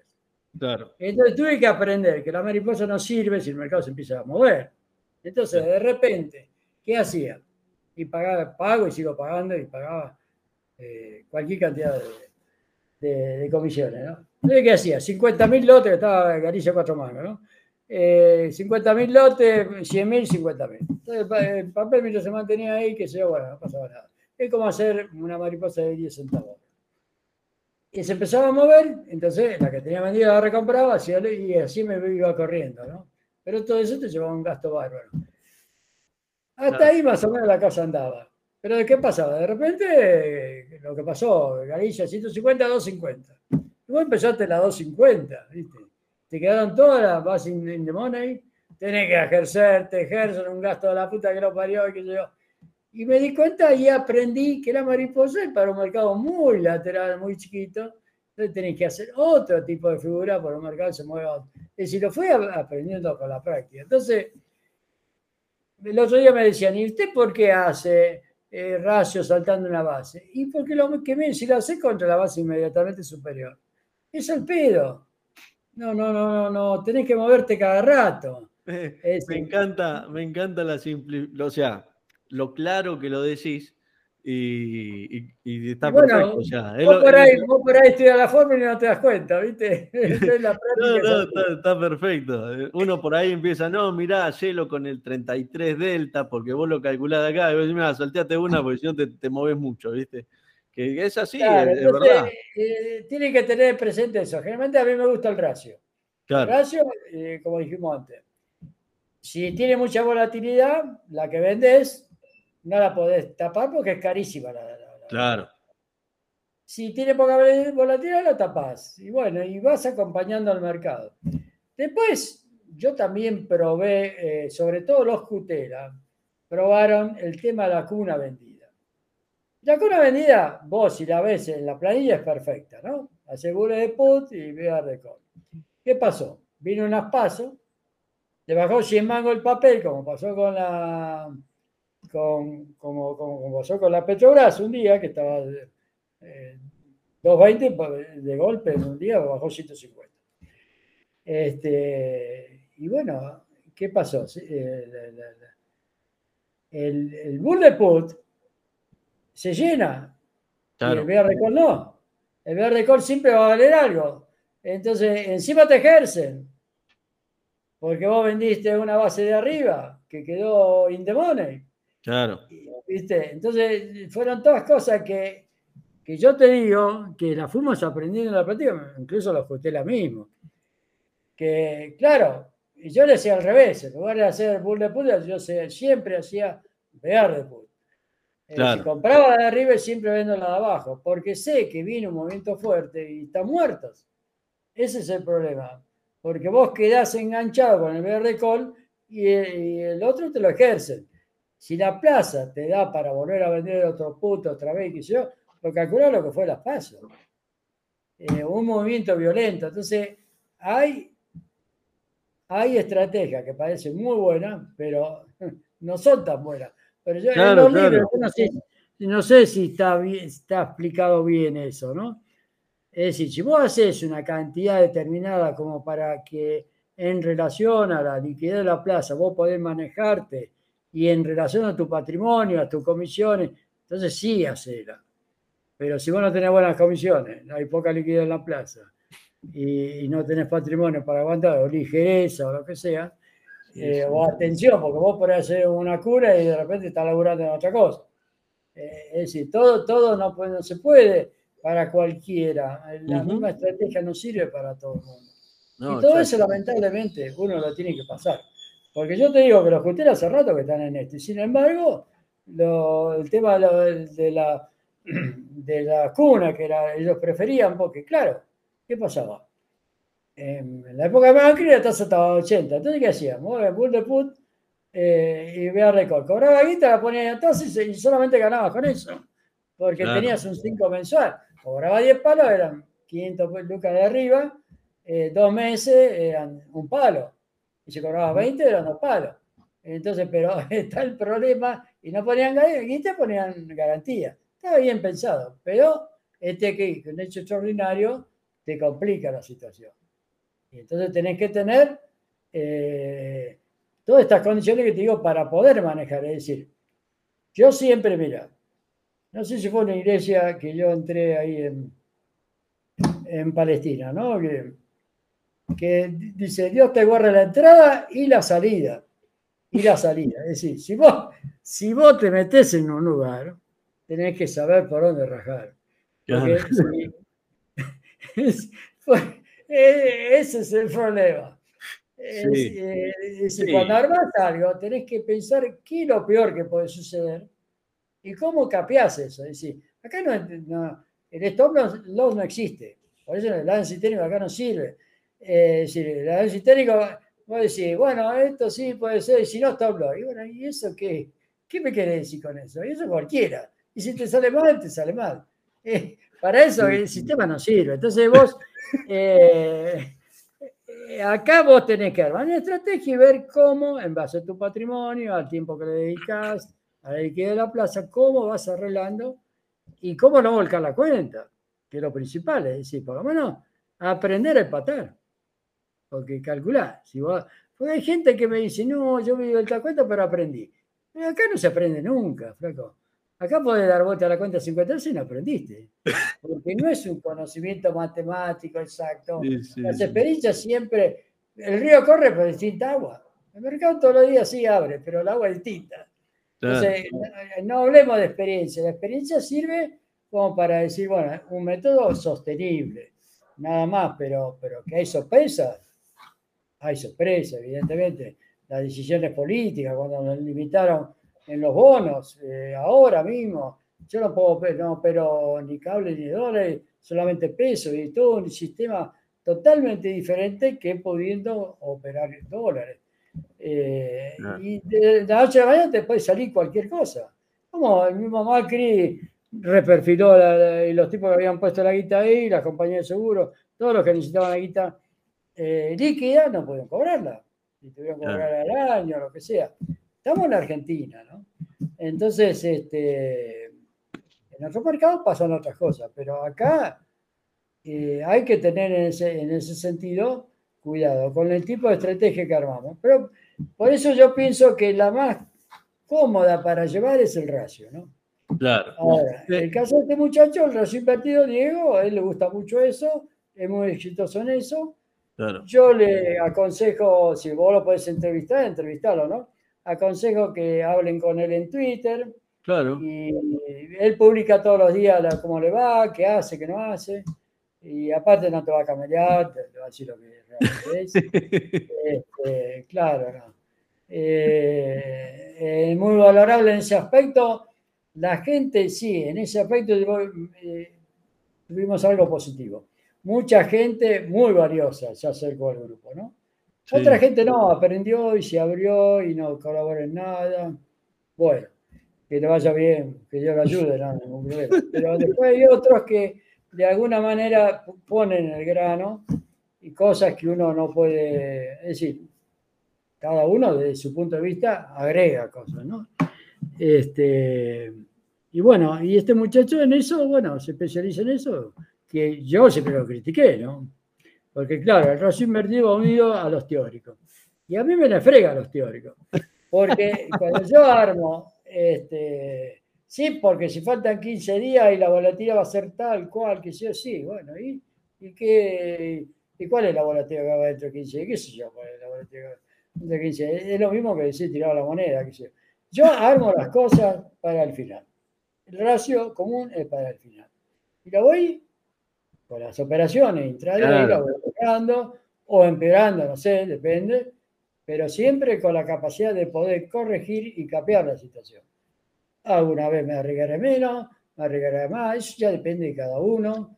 Claro, este, y, vos ahí en los, yo lo que, lo que entiendo, a ver, corregime si me equivoco, pero vos te sentís más cómodo haciendo rayos directamente y eh, lo haces generalmente de calls, usás de puts también, depende. Uso los puts también, sí, pero generalmente yo los puts los compro, no los vendo. Claro. y... sobre todo, por ejemplo, ahora los puts están muy baratos claro. Eh, qué sé yo, la 200 está a 4 mangos y te pagan la 190, no sé, bueno, haces un bear de 2 pesos y si le haces el doble, te el bear gratis.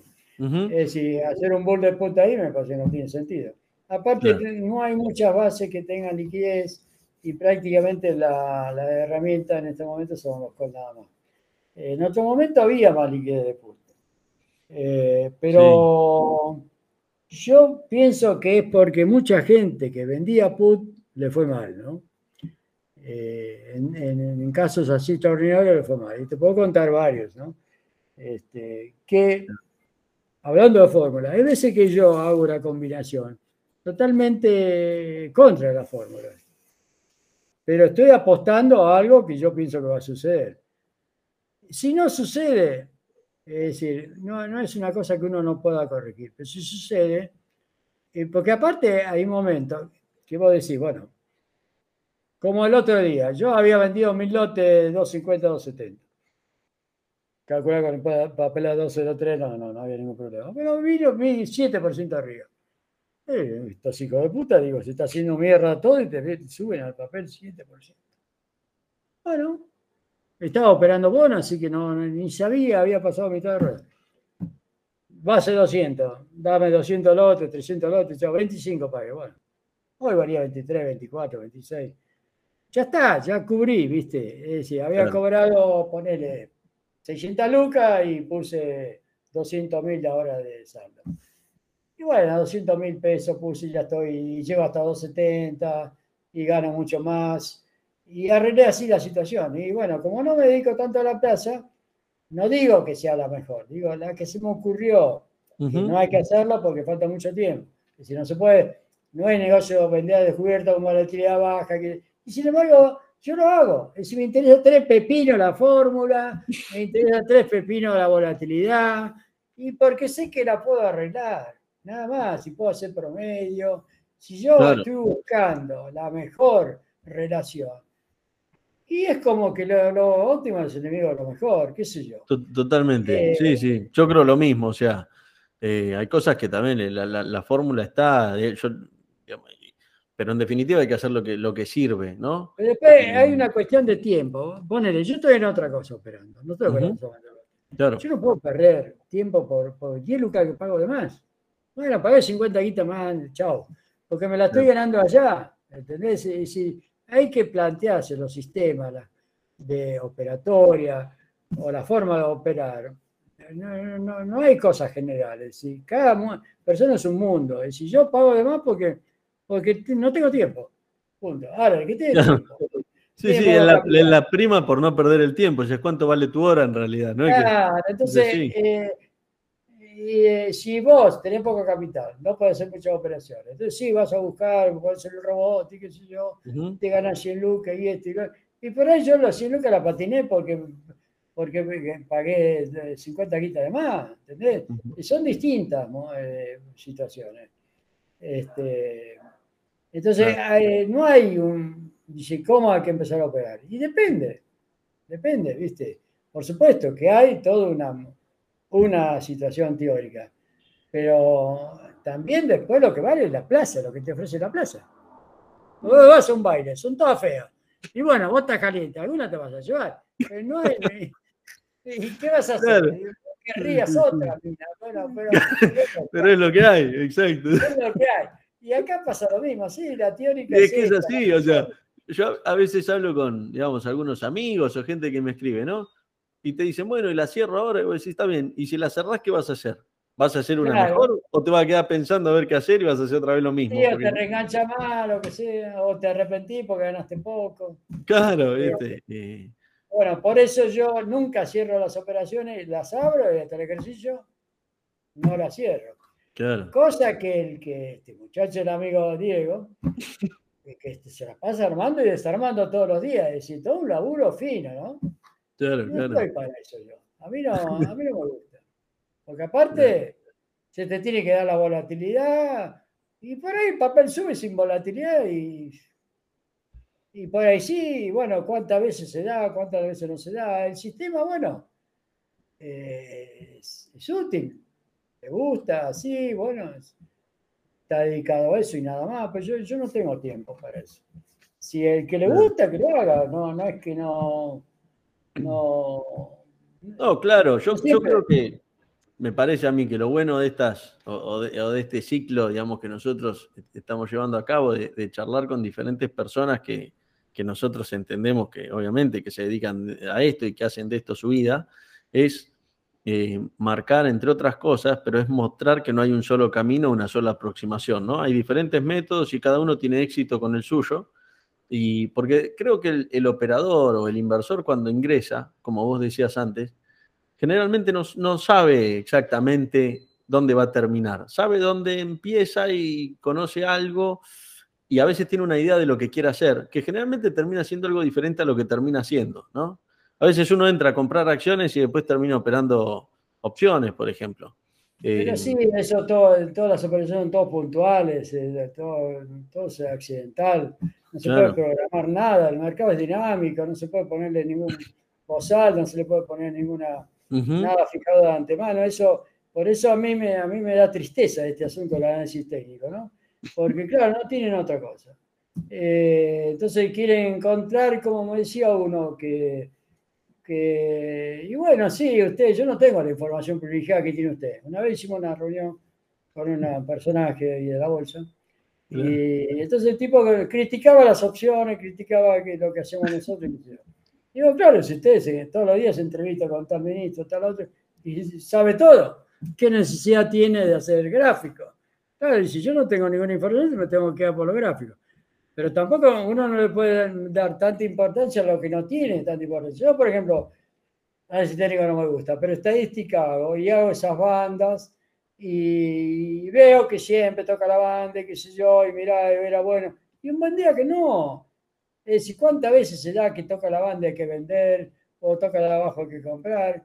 Y el día que se da y sigue largo y bueno, tuviste, no, no tomaste los recaudos y no hay nada fijado. Son guías, cosas, pero no, uno no tiene que ser tan idiota de atarse a algo fijo, en una cosa que es cambiante. Eso es lo que hay que entender. Es decir, no, no, no se puede. O sea, vos, vos generalmente. Mira, te doy un ejemplo. Mira, las veces que se equivoca mi ayudante, siempre la pega. ¿Viste? Puso el dedo en un precio y hoy hiciste, compraste 20 palos en lugar de 2 palos. Y el precio era bueno, al rato ganaba guita. Entonces ese tipo no hizo nada, ni nada, simplemente salió porque salió. Es decir, los negocios de la bolsa son así, de repente ganás porque tuviste el. Nada más, dice, hay que convencerse que uno no, sabe las cosas. ¿Qué es eso de decir que yo sé? ¿Sé de qué?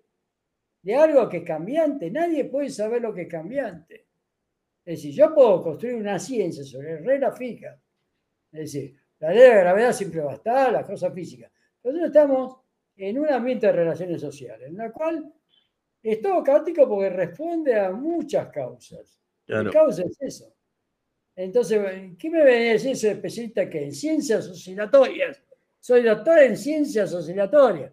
No existe eso, como el, doctor en trading, que le pusieron doctor, doctor en trading recibido no sé qué, usted hace el curso acá y puede trabajar en los mejores bancos, todo eso es la demostración práctica de la venta de humo que hacen muchos privadamente. Este tipo lo hizo a nivel escala, ¿no? Pero realmente hacen lo mismo particularmente. Claro. Es decir, no se puede ser tan simplista. y... Yo siempre digo, si los bancos son los mejores, tienen los mejores especialistas, las mejores, todo su capital, los mejores mentes, físicos, eh, matemáticos, eh, tienen de todo. Y bueno, cuando administra la guita, yo no sé por qué, es lo que dijimos antes, más que los índices, difícil, ¿viste? Entonces, si nosotros somos tipo sentado acá, en medio del, qué sé yo, de, un parque, un departamento, qué sé yo, que no sabemos nada de nada, y te vas a poner maestrito. Es decir, es un, contrasentido. Es decir, el tipo que no está en esto, claro, no lo razone porque es como que, viste, como no está, bueno, el otro sabrá más que yo. Y entonces después vienen los problemas. Dice, pero usted no estaba ahí en la bolsa, usted lo decía que si yo que era especialista. Pero lleva hace 30 años que está ahí. ¿Y cómo? ¿Y cómo? Eh, perdimos plata, que se anda a explicarle. Ah, porque el tipo se hace toda una noción de que vos sos el, qué sé yo, eh, el mago de Dios, no sé, qué sé yo. Claro. Sí, sí, no, si no, no, estaría ahí, digamos, estaría haciendo otra cosa seguramente. Es así. Claro. Este, entonces, eso, hay que ser lo suficiente humilde para decir, no sabemos lo que va a pasar. Una humildad que no quiere decir que uno se anule. Iniciativa tiene que tener uno, decisión tiene que tener, y el plan que uno tiene que usar para cada producto, es decir, operar bonos, eh, o pudiendo operar dólares es una cosa, pudiendo operar pesos es otra, es decir, es el único mercado que hay dos plazos, afuera no hay dos plazos, puede haber un futuro, qué sé yo. Es decir, hay que adaptar cada plan a cada producto, ¿no? Entonces, eso lamentablemente, por más que uno, la gente da cursos, pero bueno, pero por más que uno le dé 100 cursos y los tipos no empiezan a andar y no empieza a ver, eh, a empezar a operar y no, no, no, tiene cabal comprensión. Es decir, todo, toda profesión es así. Sí, sí, como todo, ¿no? Claro. Viste, vos decís, yo estoy abogacía, que si poco cuando voy en tribunales todavía cosían con, con los hilos del año 1800 viste, hacían los expedientes, el papel, había, que hacer cola y no andaba el ascensor y ahí tenés que hacer, qué sé yo, y, por ahí tu expediente estaba abajo de todo, tenés que, tenés que darle una manga al tipo que te la ponga arriba. Ah, este, vos decís, esto es lo que hizo la abogacía, esto, la facultad no me dijeron nada. Y llegar a la conclusión que resulta que la policía, y bueno, es el socio del, del, del submundo. Es decir, el tipo que no se hace socio lo raja o lo mata. Y bueno, eso la facultad no te lo dijeron. Y así todo. Si hay toda una superficie una enseñanza de tipo institucional que no es la realidad del todo. No es que no sea realidad, pero no es la vida. No es la vida misma que se compone de otra cosa. Bueno, en el trading pasa lo mismo. Sí. Es decir, hay de todo, hay de todo en el trading.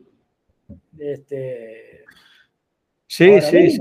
Y, cuando vos te referís a que seguís al mercado, básicamente es intentar seguir lo que está pasando en el mercado, ¿no? La, tendencia, por decirlo. Claro, pues yo te puedo decir, por ejemplo, en otro mercado por ahí esto no es válido, ¿no? Porque de repente yo fui a operar a Brasil y estaba en una mesa y llovía las órdenes, unos montos, la puta que lo parió, porque Brasil siempre tuvo un mercado muy grande, ¿no? Sobre todo era los futuros.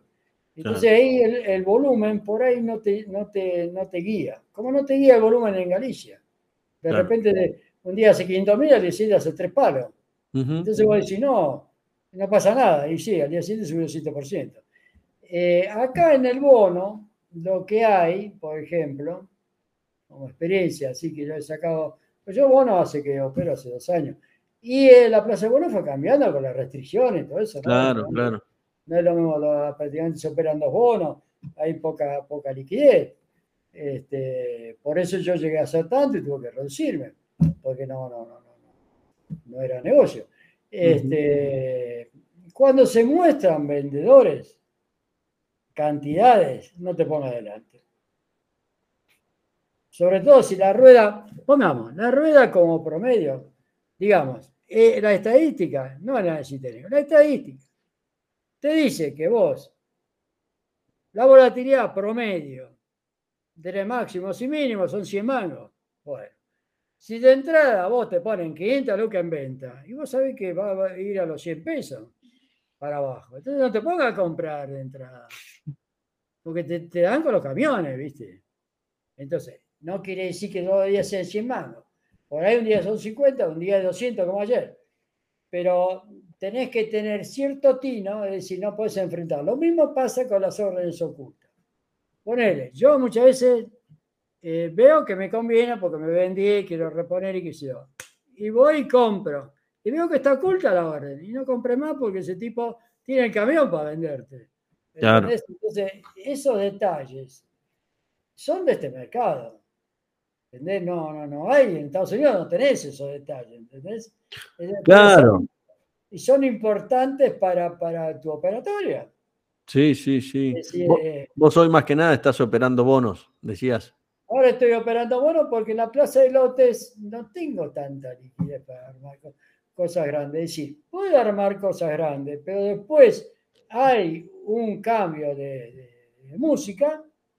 Eh, te ponen un rock and roll cuando te estaban tocando un vals. Este, y, queda colgado la palmera. Es decir, falta liquidez para acomodarte. Es decir, el tema del mercado es que te tiene que dar la posibilidad de salir. Es decir, lo que te decía antes. Vos entraste, construiste algo, estás feliz y contento y de repente sale algo y no, lo prohibió nadie. Digo, si vos lo prohibiste, eh, sucedió en una intensidad diferente.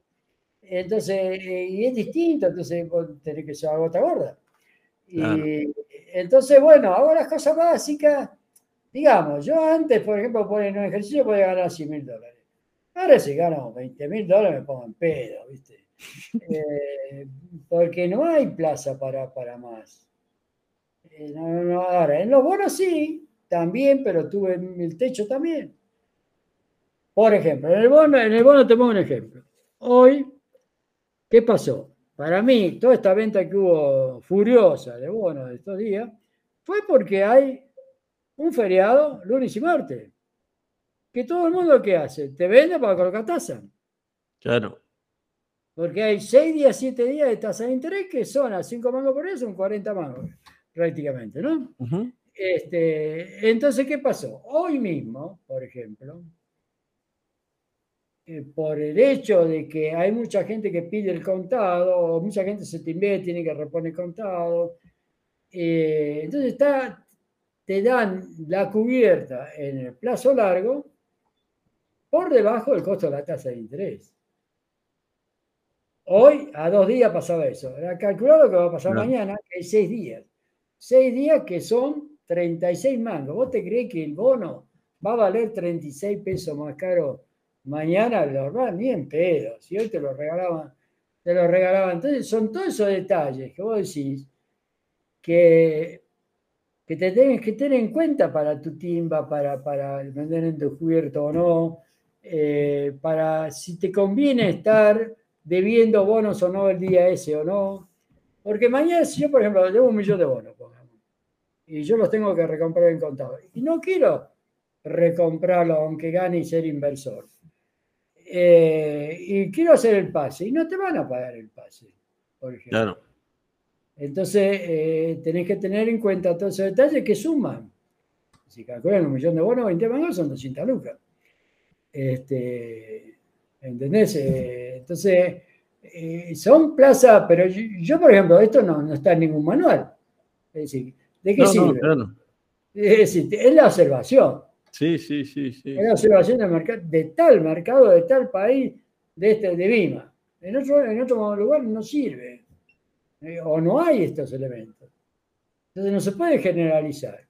No, exacto. Eso, eso tiene que ver con el, digamos, con el estar operando un activo y conocer el activo y los detalles que tiene, ¿no? Si uno está operando bonos. lo vas aprendiendo sobre la marcha y va variando el mercado. Exacto. Sí, sí, y, y, más acá que va variando, van variando un montón de cosas, tanto del mercado.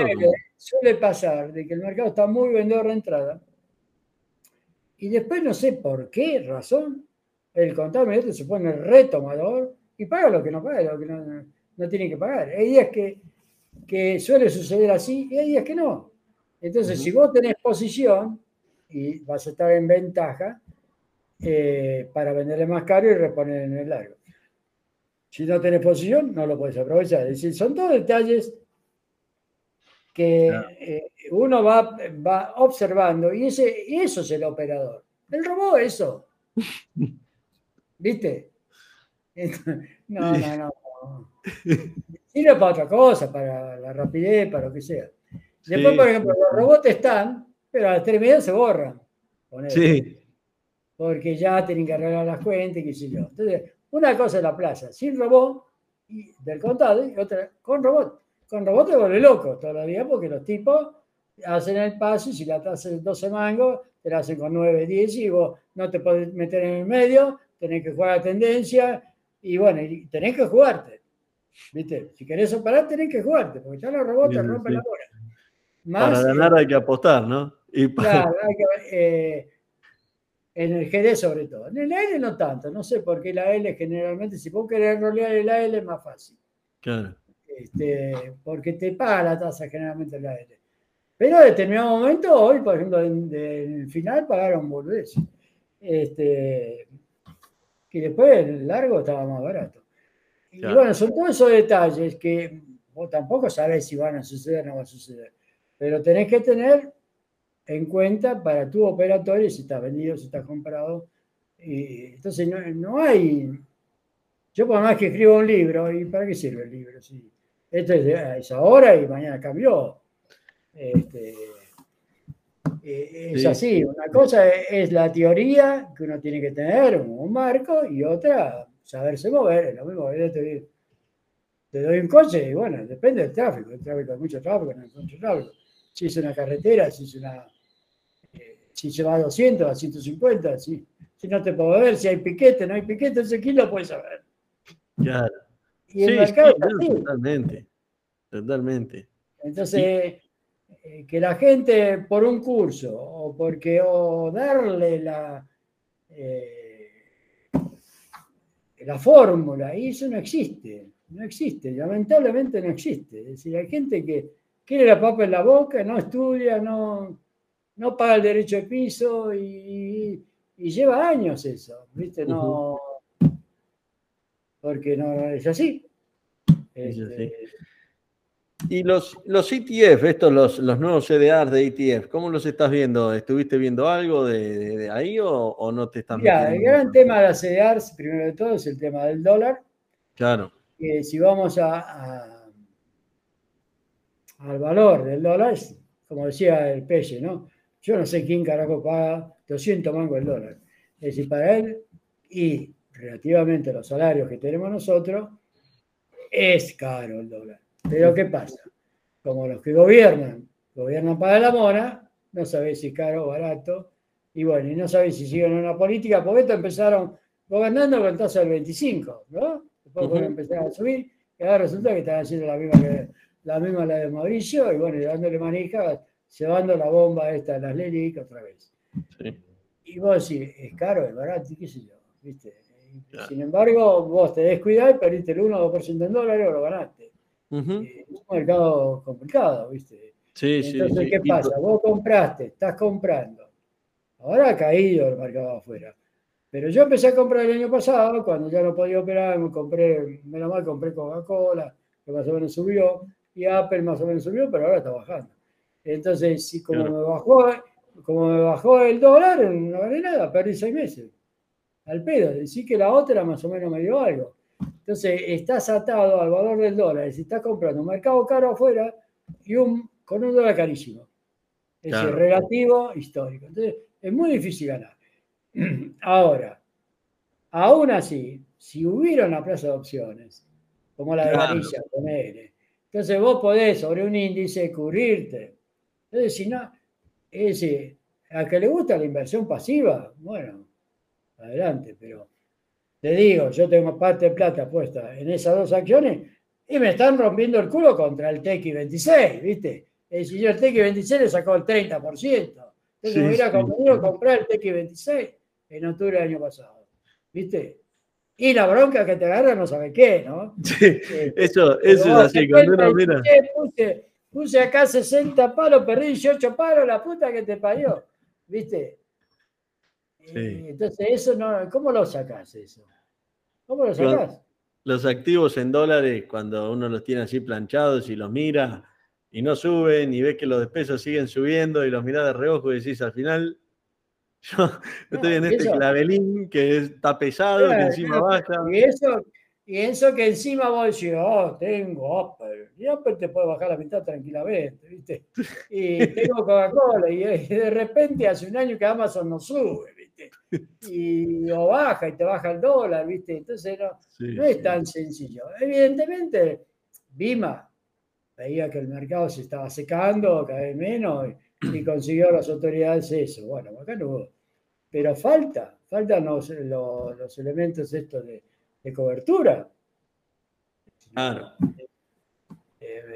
Yo creo que me parece que es una buena iniciativa, me parece, porque es un poco conectar el mercado local con, un mercado afuera, porque el mercado local era difícil también si uno quería armarle, un, por ejemplo, un cliente, un inversor que por ahí no está mirando la pantalla, se quiere meter y quiere diversificar, me parece que está bueno que son productos nuevos, ¿viste? tenemos un mercado. Sí, pero, pero, en definitiva, bueno, para el que tiene poca plata, sí, para el que tiene mucha plata, abre una cuenta afuera y chao, ¿viste? Los eh, eh, sí, sí, eh, eso sí, es para el intermedio, porque el que tiene más, digamos, sí, o se siente más cómodo, ¿no?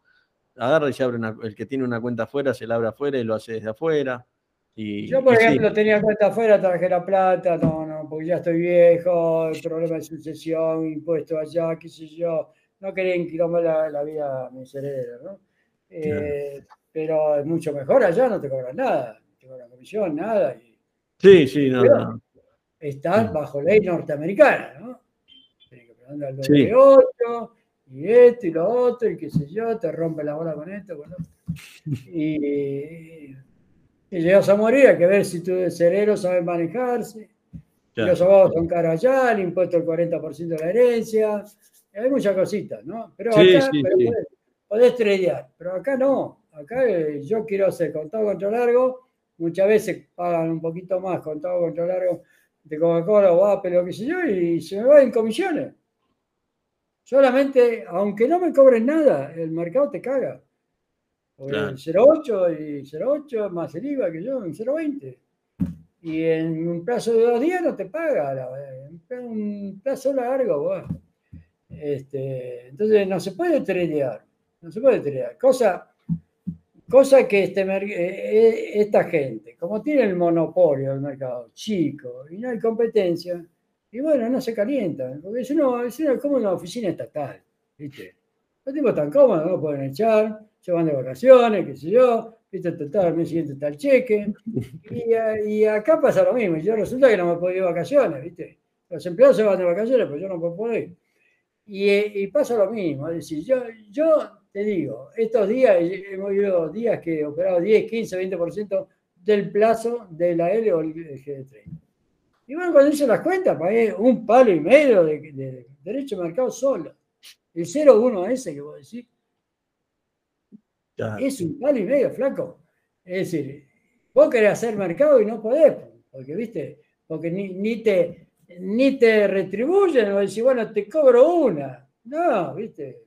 Entonces, viste, no, no, no se puede ir el corredor, ponerle que te dé toda la facilidad, como el caso de Coco o lo que sea.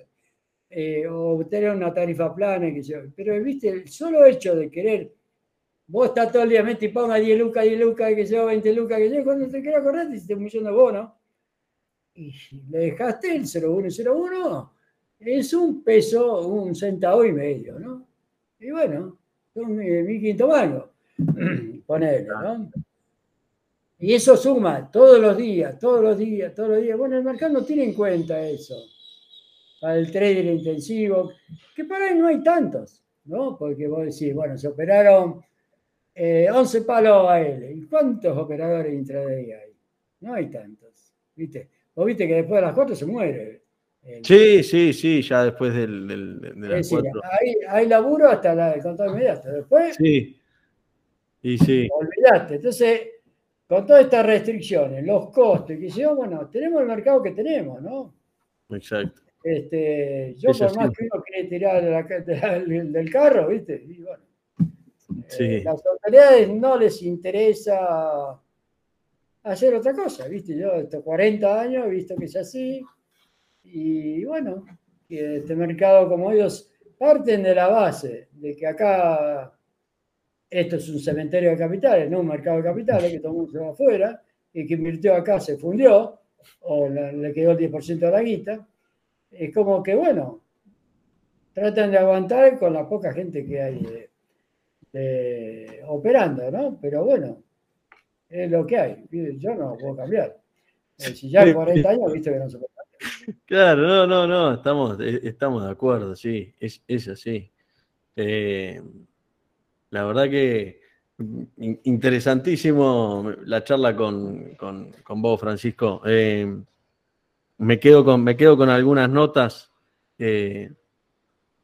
que me parece que son más, que interesantes, ¿no? Sobre tu forma de operar, bueno, el tema de los reyes, o sea, varias cosas que me parece que son interesantes y que, y que entiendo que van a agregar un poco de luz. Algunos que por ahí me, me decían que no, que no llegaban a entender un poco lo que hacía, me parece que, por ahí porque no te siguieron, por ahí porque no te entendieron, andas a ver, pero me parece que, que bueno, Lo que pasa es que la cosa parece sencilla, pero lleva tiempo, lleva tiempo. Es, simple pero difícil, a veces, ¿no? Yo, mira, yo en el año ochenta y pico eh, estaba la sucursal de la delegación de Lehman Brothers acá, ¿no? La calle de la Valle que la tenía Cohen, la gente de vos te, te Cohen. Y me acuerdo que en ese momento venían los precios con el Telex y que ya teníamos ahí materias primas y qué sé yo. Este, y vi un cuadro en una pared que estaban todas las figuras de las opciones. Eh, todo en inglés, que yo, viste, todas las figuras. Y para mí era chino básico, viste. Este, es decir, por más que vos decís, ¿cómo te expliqué? La cuna, a vos te parece perfecta, pero los hechos extraordinarios que te pueden arruinar esa cuna, si vos no lo pasás, o no te lo, te lo dicen, o no la pasás de experiencia propia, no llegas a comprender el significado de, total de lo que puede ser el armado de esa estrategia. Totalmente, muy abstracto, ¿no? Eh, es abstracto y aparte uno no, no, no capta las cosas, ¿viste? Que no. Claro, claro. nos lleva tiempo a todos. Y hay gente que tiene más facilidad que otro, y hay gente que es muy lenteja, ¿viste? Y este, no todos sirven para esto. hay gente que se aguanta mucho más el hecho de hizo una operación y tienen sangre, ¿viste? Chata, ¿viste? No se calientan, duermen tranquilos. Por ahí pueden perder 20 palos, pero tipo, yo puedo perder un palo y no duermo, ¿viste? Es decir, no, depende de la personalidad de cada uno. Es decir, yo más bien, a mí me gusta el scalping. No me gusta porque el tiempo es el que agrega el riesgo. el que agiganta el riesgo. Si vos una operación la tenés abierta muy pocos segundos o minutos, no es el mismo riesgo que esperar a mañana. ¿Entendés? Esperar una hora, lo que sea. Entonces, yo, en general, a mí me gusta hacer trading intensivo. Pero claro, lo que te explicaba antes, es un costo enorme. Sí, sí, sí. Ponga, meti, ponga, meti, ponga, Y, pero bueno, lleva 2, 3 centavos, 5 centavos, qué sé yo. En el día por ahí te llevaste 100 lucas, 200 lucas, no no es nada. Pero viste, pero la tenés segura y mañana es otro día. Claro, cerrás, te vas a dormir tranquilo y mañana arrancas otro día, exacto. Arranco otro día y bueno, y, pero es decir, tener acotado el riesgo, la ganancia también, por supuesto. Pero, pero si vos querés tener más ganancia, y bueno, te querés tener que tener más, más riesgo. Y hay que ver si eso vale la pena. Y eso es lo lindo de la estrategia de las opciones. Si vos armás un rango importante que te cubra, no es lo mismo que usar estos dos. ¿Viste? Porque vos es, todo o nada. Sí, sí, sí. Salió bien, y mirá, me apalanqué, qué sé yo.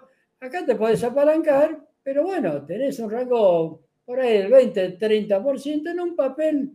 Es difícil que supere ese 20-30%. Ahora, si vos te. Me compré Apple, y bueno, y valió 3 trillones, y puede valer un trillón y medio, y te perdiste la mitad de la guita. Y vos te quedaste tranquilo como inversor. Y mirá qué chiste, pero tengo la mejor acción del mundo, ¿eh? Sí, Macano, pero empomado como loco. Porque la gente piensa que él es socio de la empresa. ¿Qué socio? Acá te ganaste guito, te la sacaron. No hay otra, ¿viste? Sí, sí, sí. Porque hay gente que se conforma con eso, ¿no? Yo me acuerdo que, cuando, claro, las acciones eran muy baratas en aquel momento. Entonces el tipo era como que yo soy accionista de tal empresa. Este, tengo alpargatas y soy accionista, ¿no? De IPF. Claro, no. ahí porque soy. Me interesa acá si vos, ganaste, si vos ganaste plata. Y la plata mejor ganada es la del trading. Sí, sí, Porque el inversor pasivo, como yo digo siempre, y es un, es un choriparero, es un planero, ¿viste? Porque la, ganancia te la da la empresa, ¿viste? Vos no hiciste nada. Simplemente claro. decís, bueno, yo compré tal empresa porque me pareció, porque me dijeron o porque conté onda, pero en realidad tu trabajo, ¿cuál es? Ahora, el tipo que todos los días tradea, ya es otra historia. Y a ese es el laburo tipo que la suda. Sí, sí, sí, sí. Es decir, eh, es decir el inversor es un empleo del Estado. ¿Viste? Espera los dividendos, qué sé yo, ¿viste? Como las vacaciones. Este, pero el que la suda es otro, ¿viste? Es el trader.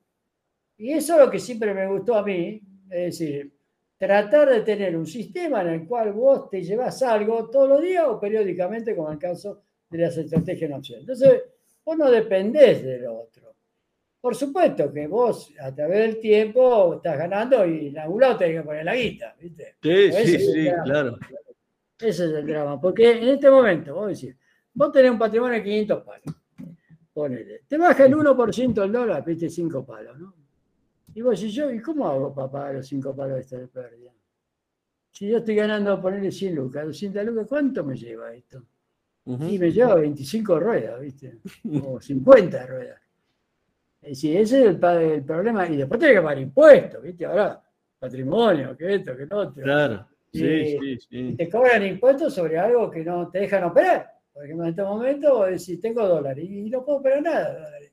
No puedo moverlos y te cobran impuestos por tener dólares, y te cobran impuestos porque tenés acción extranjera. Y entonces ya entras, tenés que laburar para pagar impuestos. ¿viste?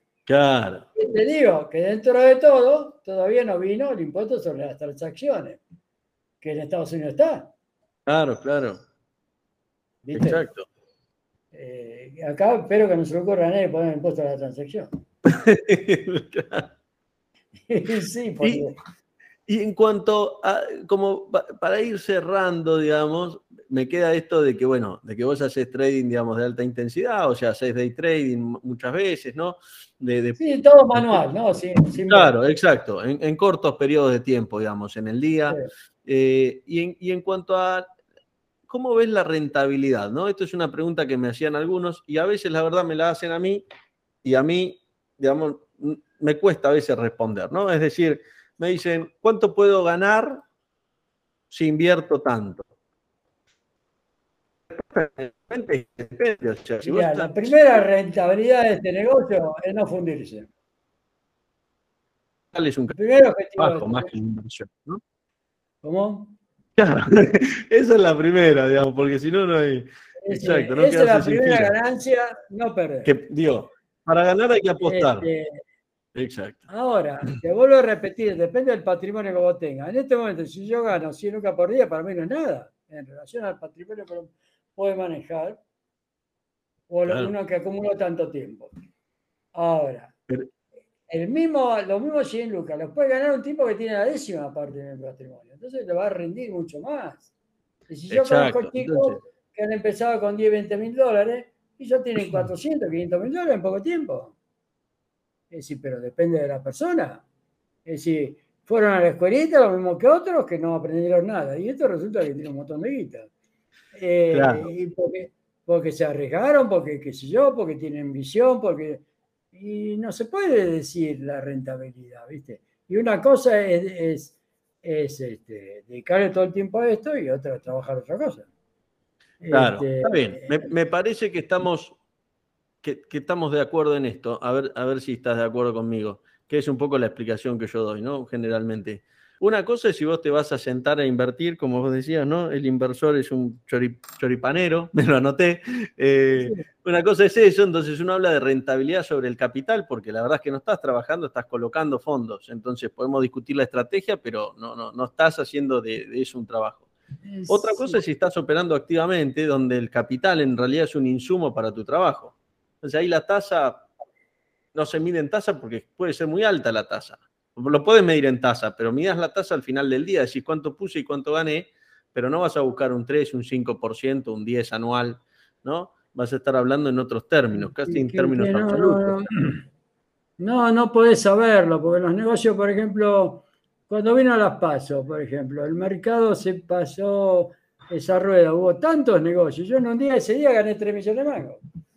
¿Por qué?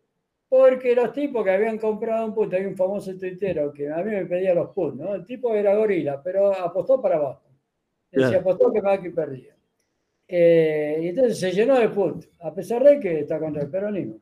Y me pedía, me pedía put y me pedía put. Y bueno, yo los, conseguía con mis estrategias, le daba. El tipo se, forró, ¿no? Este, pero ¿qué pasa? ¿Quién pensó que el papel de 270 que estaba varía 170, eh, varía 60. Es decir, el tipo cuando el papel estaba al 100 más, regalaba los puts. Y los regalaba con, prácticamente con un 5% de ventaja. Entonces uno le compraba los puts, le compraba los papeles y ejercía y así. Bueno, eso fue una sola rueda. Entonces, bueno, decir, ¿qué rentabilidad del negocio? ¿Qué sé yo? Ese día se dio eso. Claro. Sí, sí, sí. Súper claro, digamos uno no, puede anticiparse a nada. Y de repente cuando intervenía el central, hay gente que ganó fortunas, porque esperaba el central al final, se vendía cinco o seis palos, sabía que el central iba a vender para abajo y, en el día se levantaba, uno o dos palos. ¿Entendés? Y eso ahora anda a hacer eso. ¿Viste? Entonces, son mercados muy particulares, intervenidos, no intervenidos, muy líquidos, mercados muy primarios, no, no, no, no hay fondos, solamente hay algunos robots y nada más. Eh, pero los robots mismos, que se dan el GD, nada más, porque no tengo en las opciones, hasta dicen que hay nuevos, pero los que había antes duraron poco. Eh, es un mercado que le falta profundidad, ¿viste? Entonces, tiene sus ventajas, pero no se puede, si no se puede hablar de rentabilidad afuera, menos acá. Claro, claro. Eh, yo lo, único, lo único bueno que he visto, que afortunadamente con sus bemoles, su forma particular de operar y yo, la gente que siguió este método, la escuelita en general, son gente, hay un grupo de gente que está perdurando, ha ganado mucho dinero, cada uno operando de diferente forma quizás, ¿no? Pero el concepto de armar un rango, ¿no? Y no ir de frente al precio, sino todos. Armar un rango y tratar de eh, mejorar con, la, con el intraday, con el resto. Eh, hay mucha gente que ha hecho mucha plata, ¿no?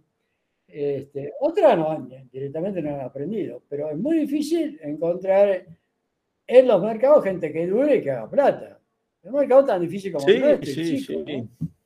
Así que en ese sentido sí ha sido una experiencia buena. ¿no? Bueno, bueno. Este, eh, pero eh, como toda experiencia no se repite exactamente.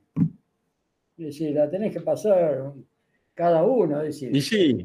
Lo que sí hay que entusiasmarse en, este tipo de trabajo, pero tampoco venderle humo, o el cositor que es. academia.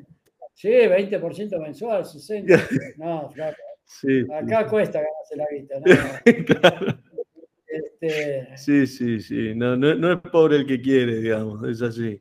Eh, es un laburo, es difícil. Es un, no hay que idealizarlo, no tanto, pero el sí. El mercado es un mundo de oportunidad. Como la vida misma, pero hay gente que nunca progresa. Y hay gente que sí.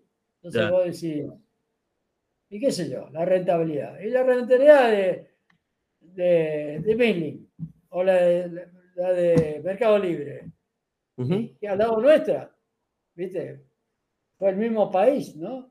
Claro. Sin embargo, ellos se movieron de otra forma.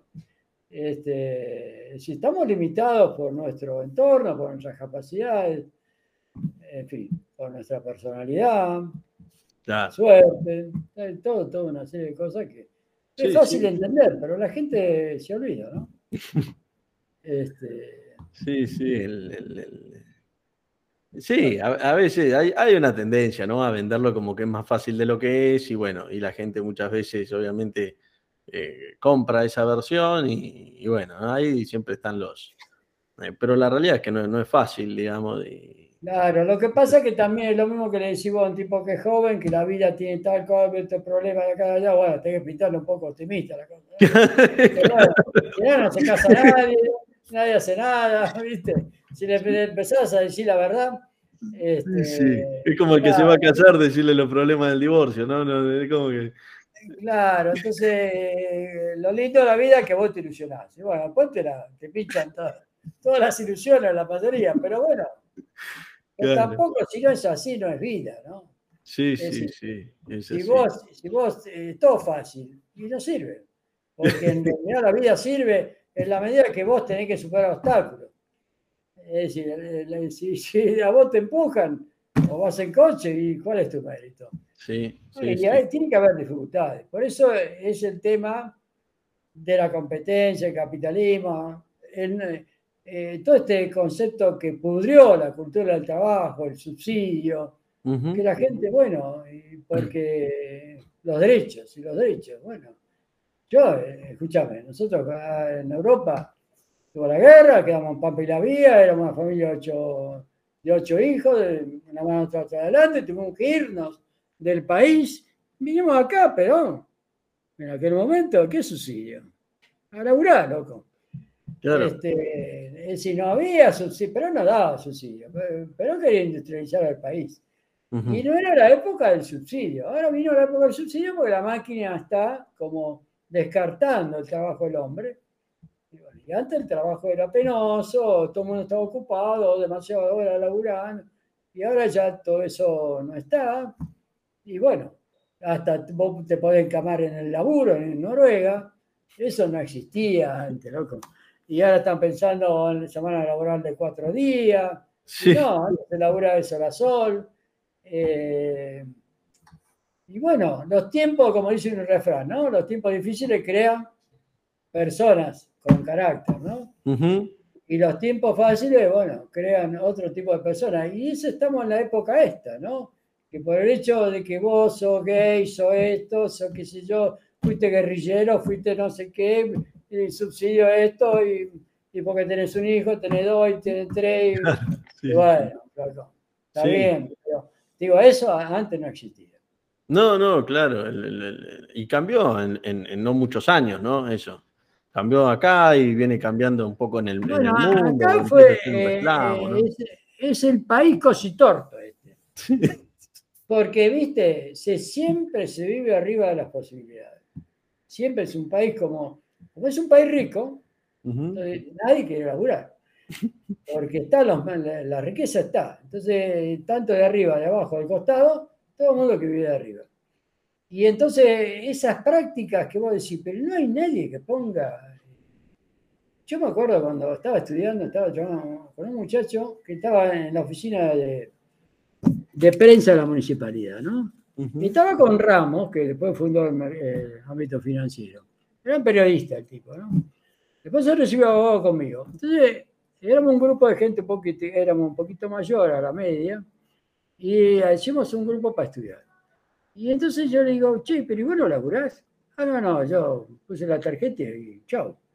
¿Y cómo? Y, no, no, horario libre. Que ¿cómo horario libre? Y sí. ¿Viste? El tipo marcaba tarjeta y chao. O la marcaba otro. ¿Viste? No, no. Y es un país así. ¿Y quién corrigió eso? Cuando, mira, yo en el, estaba en el recinto, me acuerdo que salieron los primeros teléfonos de estos portátiles, ¿no?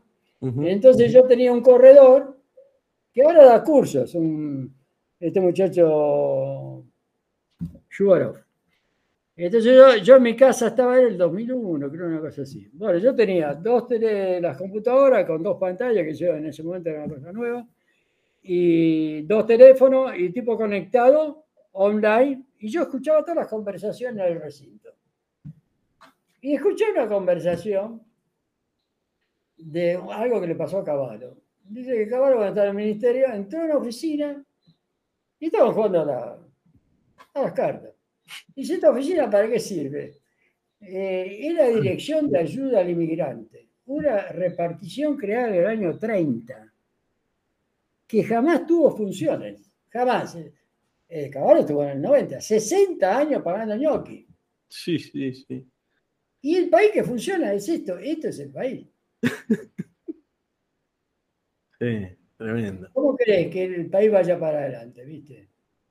Este, eh, y nadie, ninguna repartición, nadie viene a poner orden, viste. Nadie viene, viene a desarrollar el país como tiene que ser. Todo el mundo tironea del Estado, de arriba, de abajo, del medio, lo que sea. Y bueno,